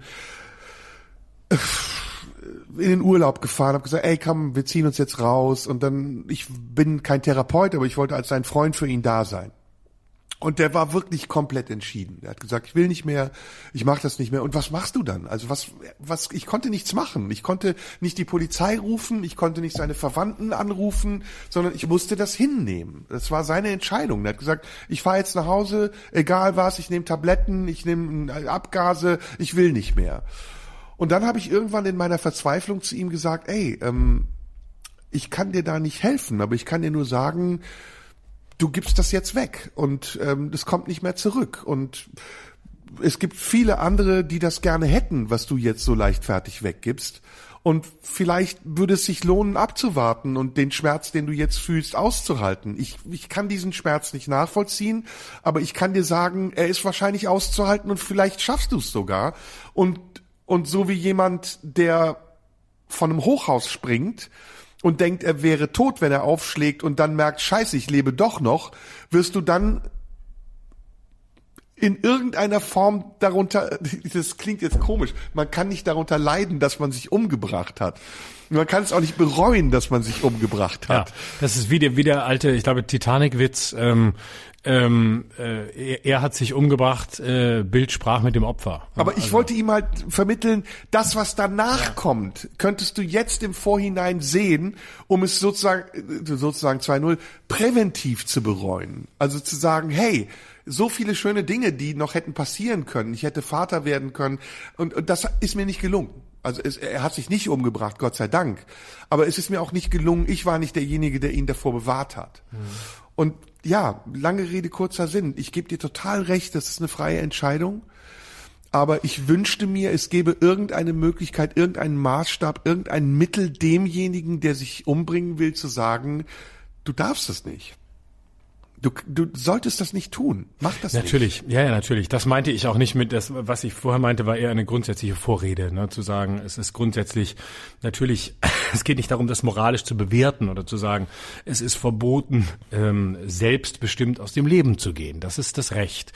Auf welche Weise man das dann tut, das ist äh, eine sehr, eine, eine große, eine große Frage. Aber ähm, der, also ich, nach meinen, ich habe in meinem eigenen Bekanntenkreis immer wieder Menschen erlebt, die in, die unter schweren Depressionen gelitten haben und habe das auch zum Glück nur von außen gesehen, was zum Teil schwer genug war und äh, ganz furchtbar ist, das zu erleben, wie diese Menschen leiden, in welche Abgründe sie gucken, die wir, die wir das nicht haben, glaube ich, nur annähernd beschreiben können und auch nur sehr unvollständig beschreiben können und auch nur mit dem Respekt dessen beschreiben können, der nicht versucht, ähm, ihre Bilder, ihre Worte und ihre Wahrnehmungen zu finden, weil es sich schlicht verbietet, weil man dahin nicht kommt, wenn man es nicht erlebt.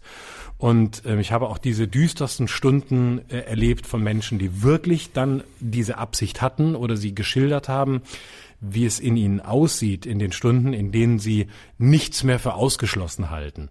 Und das ist ein, ein, eine, ein unglaubliches Leid und das ist so, so furchtbar, dass man und das habe ich äh, an mir selbst erlebt, dass man mit allem, was man sagt, egal was es ist, das Gefühl hat zu scheitern. Und man reicht nie mit den eigenen Worten, den eigenen Gedanken und den eigenen Versuchen die Hand zu reichen in die Abgründe hinab, in denen diese Menschen sich aufhalten.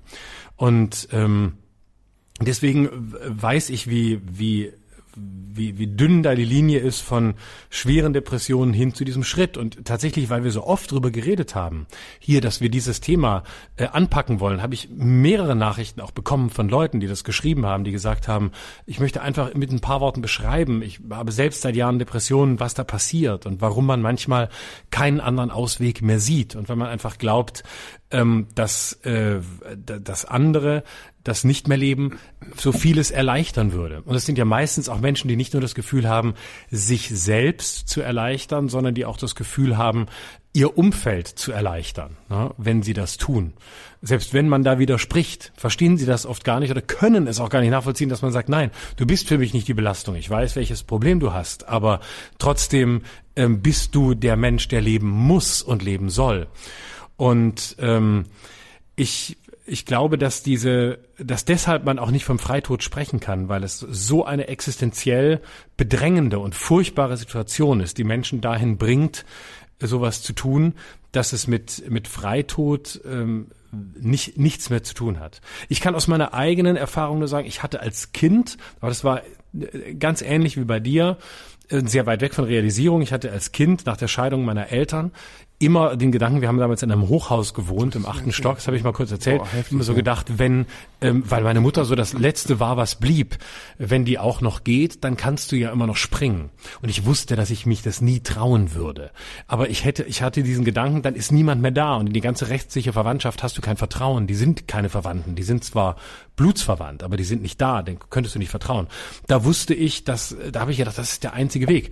Trotzdem weiß ich, dass ich weit von jeder Realisierung entfernt war.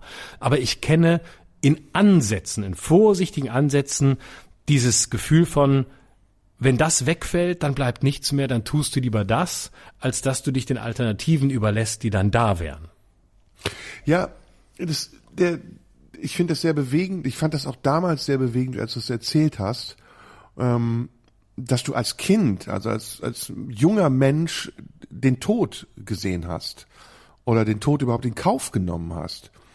Und das ist auch das, was mich aber heute als Erwachsener immer noch beschäftigt, dass das, wovor wir ja uns eigentlich fürchten sollten, oder sagen wir mal, wir sollten uns nicht davor fürchten, aber es ist ja auch etwas, was wir nicht willkommen heißen, dass wir irgendwann sterben werden, dass das plötzlich so eine Versuchung wird und so eine Verlockung. Und natürlich kennen wir alle den Schmerz und das Leid. Wir kennen die Verzweiflung und die Trauer, die Einsamkeit.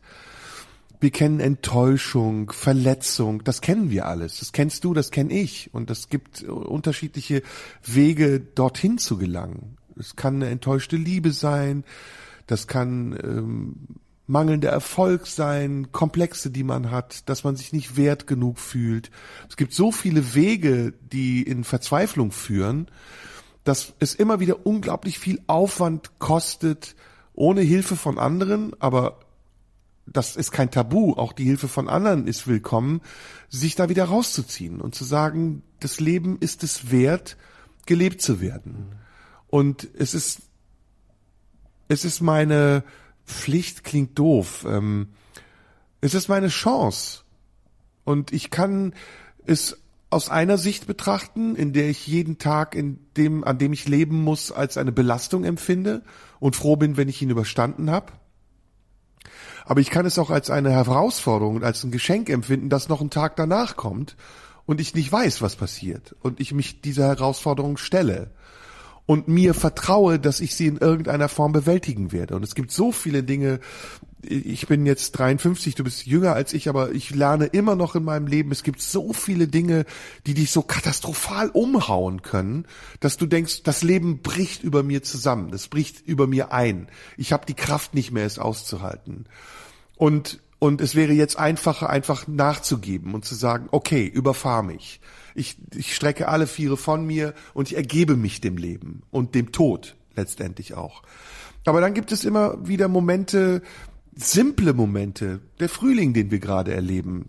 Ich sag's jetzt mal ganz poetisch, das Zwitschern der Vögel, die das gar nicht kennen, diese ganze kognitive und rationale Ebene, auf der wir sind, wenn wir versuchen, die Dinge zu verarbeiten, sondern einfach nur sich des Lebens erfreuen. Mhm und dem, de, des, der aufblühenden Natur und dem Wiederaufkeimen des Lebens hingeben und gar nicht darüber nachdenken, ob dann wieder ein Herbst kommt und eine dunkle Zeit und eine Zeit, in der sie kein Futter finden. Ich sage jetzt wirklich sehr poetisch, ne?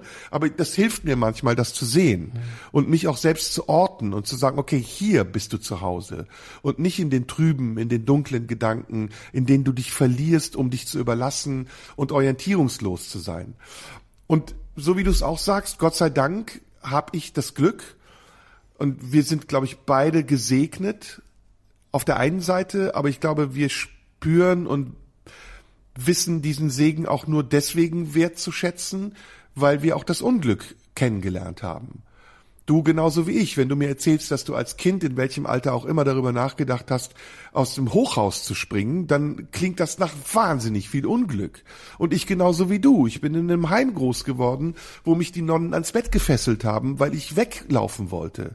Und wenn du das kennst und dann aber jeden Moment dir bewusst machen kannst, wie viel Glück du jetzt hast im Gegensatz zu dem Moment, in dem du unglücklich warst, dann spürst du die Kraft, die das Leben hat. Und dann fängst du auch daran zu glauben, dass das Leben dir immer wieder neue Wege aufzeigt, um diese Kraft zu entdecken. Und das ist eben das, was mich, ja, ich will nicht sagen fasziniert, das ist das falsche Wort, erschreckt und desillusioniert in den Momenten, wenn ich mit Menschen zu tun habe, die mir sagen, ich will nicht mehr. Hm. Und die einzige Antwort, die ich zum Beispiel hatte, als meine Bekannte, meine Freundin mich angerufen hat, war ihr zu sagen, bitte bleib. Ich, ich liebe dich und ich will nicht, dass du gehst. Bleib für mich da. Und das ist das, was ich ihr geben konnte. Meine, meine Zuneigung und mein Vertrauen und meine Liebe.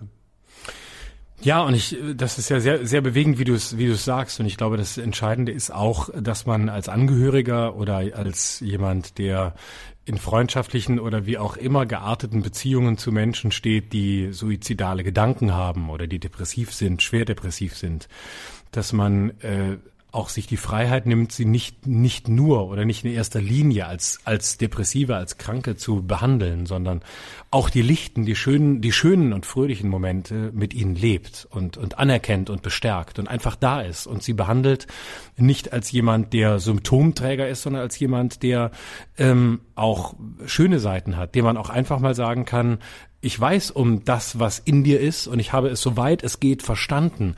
Aber deswegen zeige ich dir trotzdem als derjenige, der darin nicht sein muss, zeige ich dir ab und zu einfach die Sonne und zeige dir die Leichtigkeit. Und zwar nicht, indem ich ähm, deine Diagnose abschüttle, drüber hinweggucke oder mich nicht mit ihr auseinandersetze, sondern gerade weil ich dich nicht zu deiner Diagnose mache und auf deine Diagnose reduziere, erlaube ich mir die Freiheit, äh, dir zu zeigen, dass die Sonne aufgeht.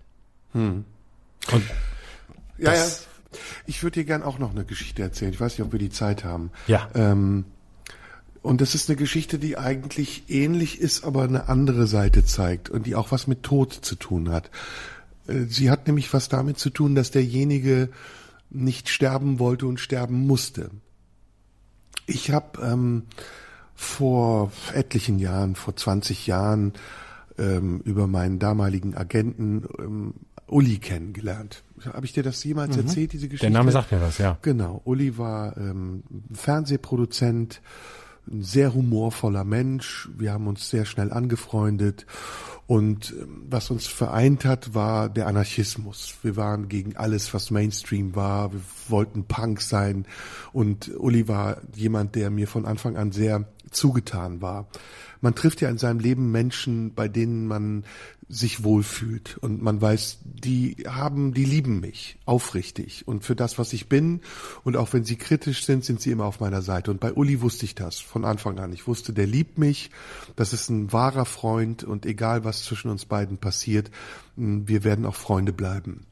Und dann fing eine lange Zeit an, in der wir uns bemüht haben, Fernsehen zu machen im Internet. Wir haben die Hate Night gemacht.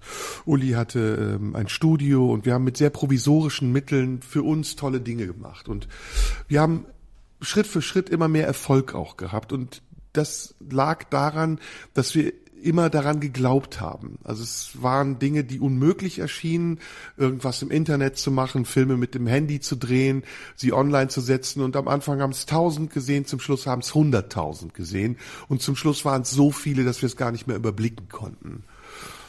Und diese Geschichte zwischen uns beiden, die war auf der einen Seite sehr fröhlich und hat mich sehr glücklich gemacht und war sehr bereichernd und zum anderen war sie mh, auch sehr inspirierend. Also Uli war ein Mensch, der mich als Künstler sehr gefördert hat, der hinter mir stand und der alles, was ich getan habe, sehr wohlwollend betrachtet hat.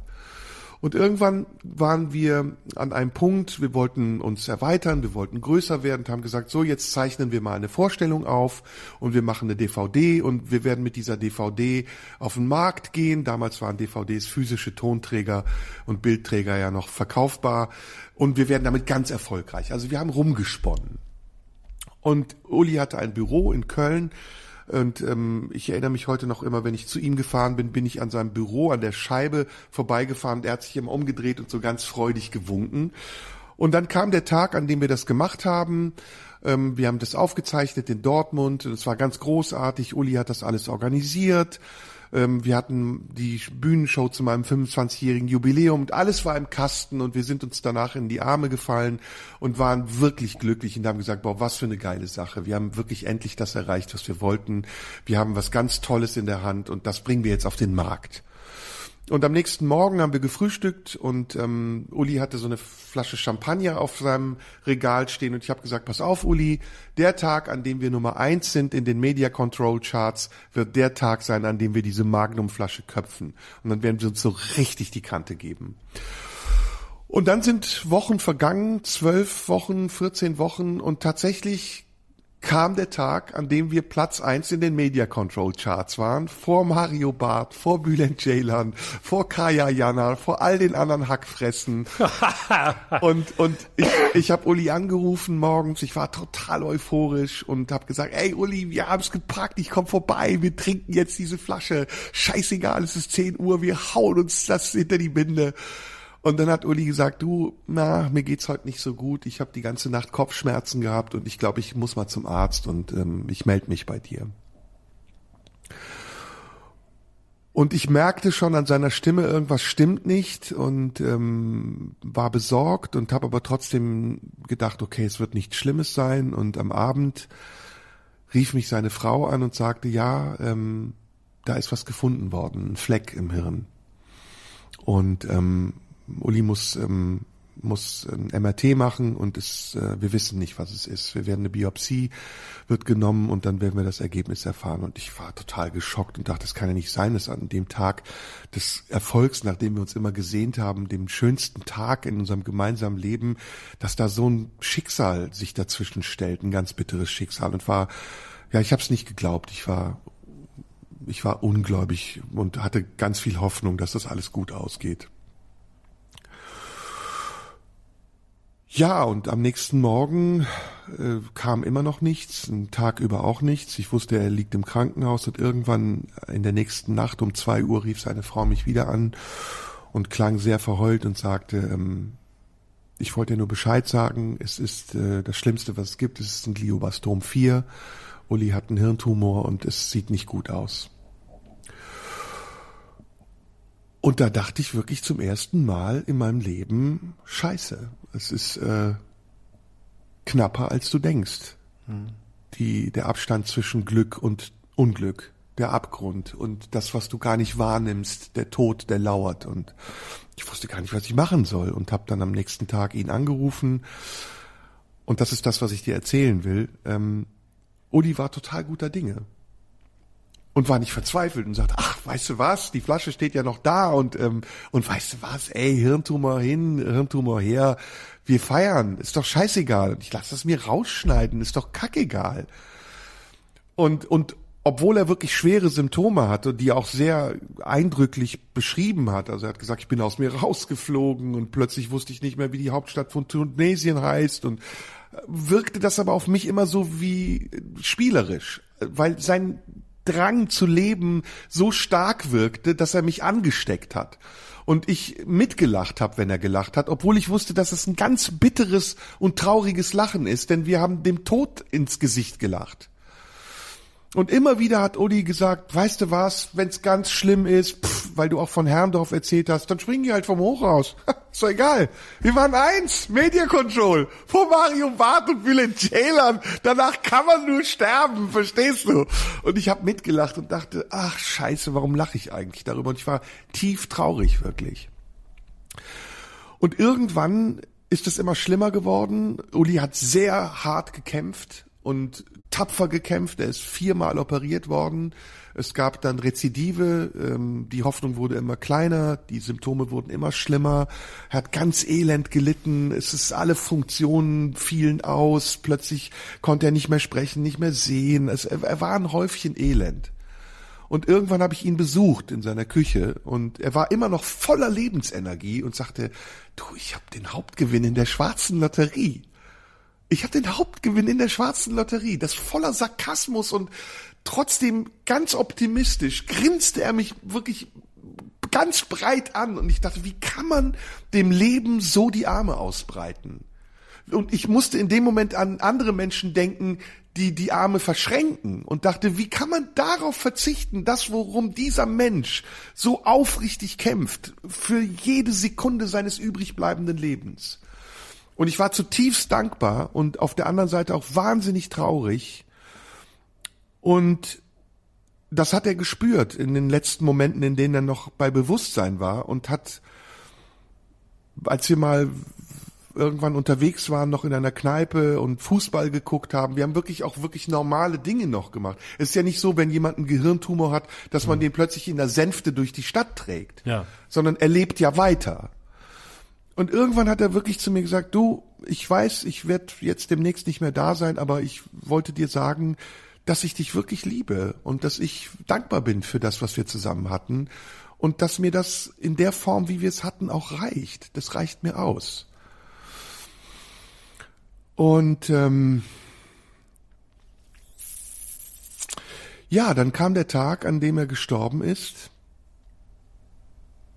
Und das war eine ganz komische Mischung. Also es war für mich eine Form von Dankbarkeit, dass ich dachte, wow, wie, wie schön das alles war, das erlebt zu haben. Und es hat sich auch konserviert. Ich habe das behalten.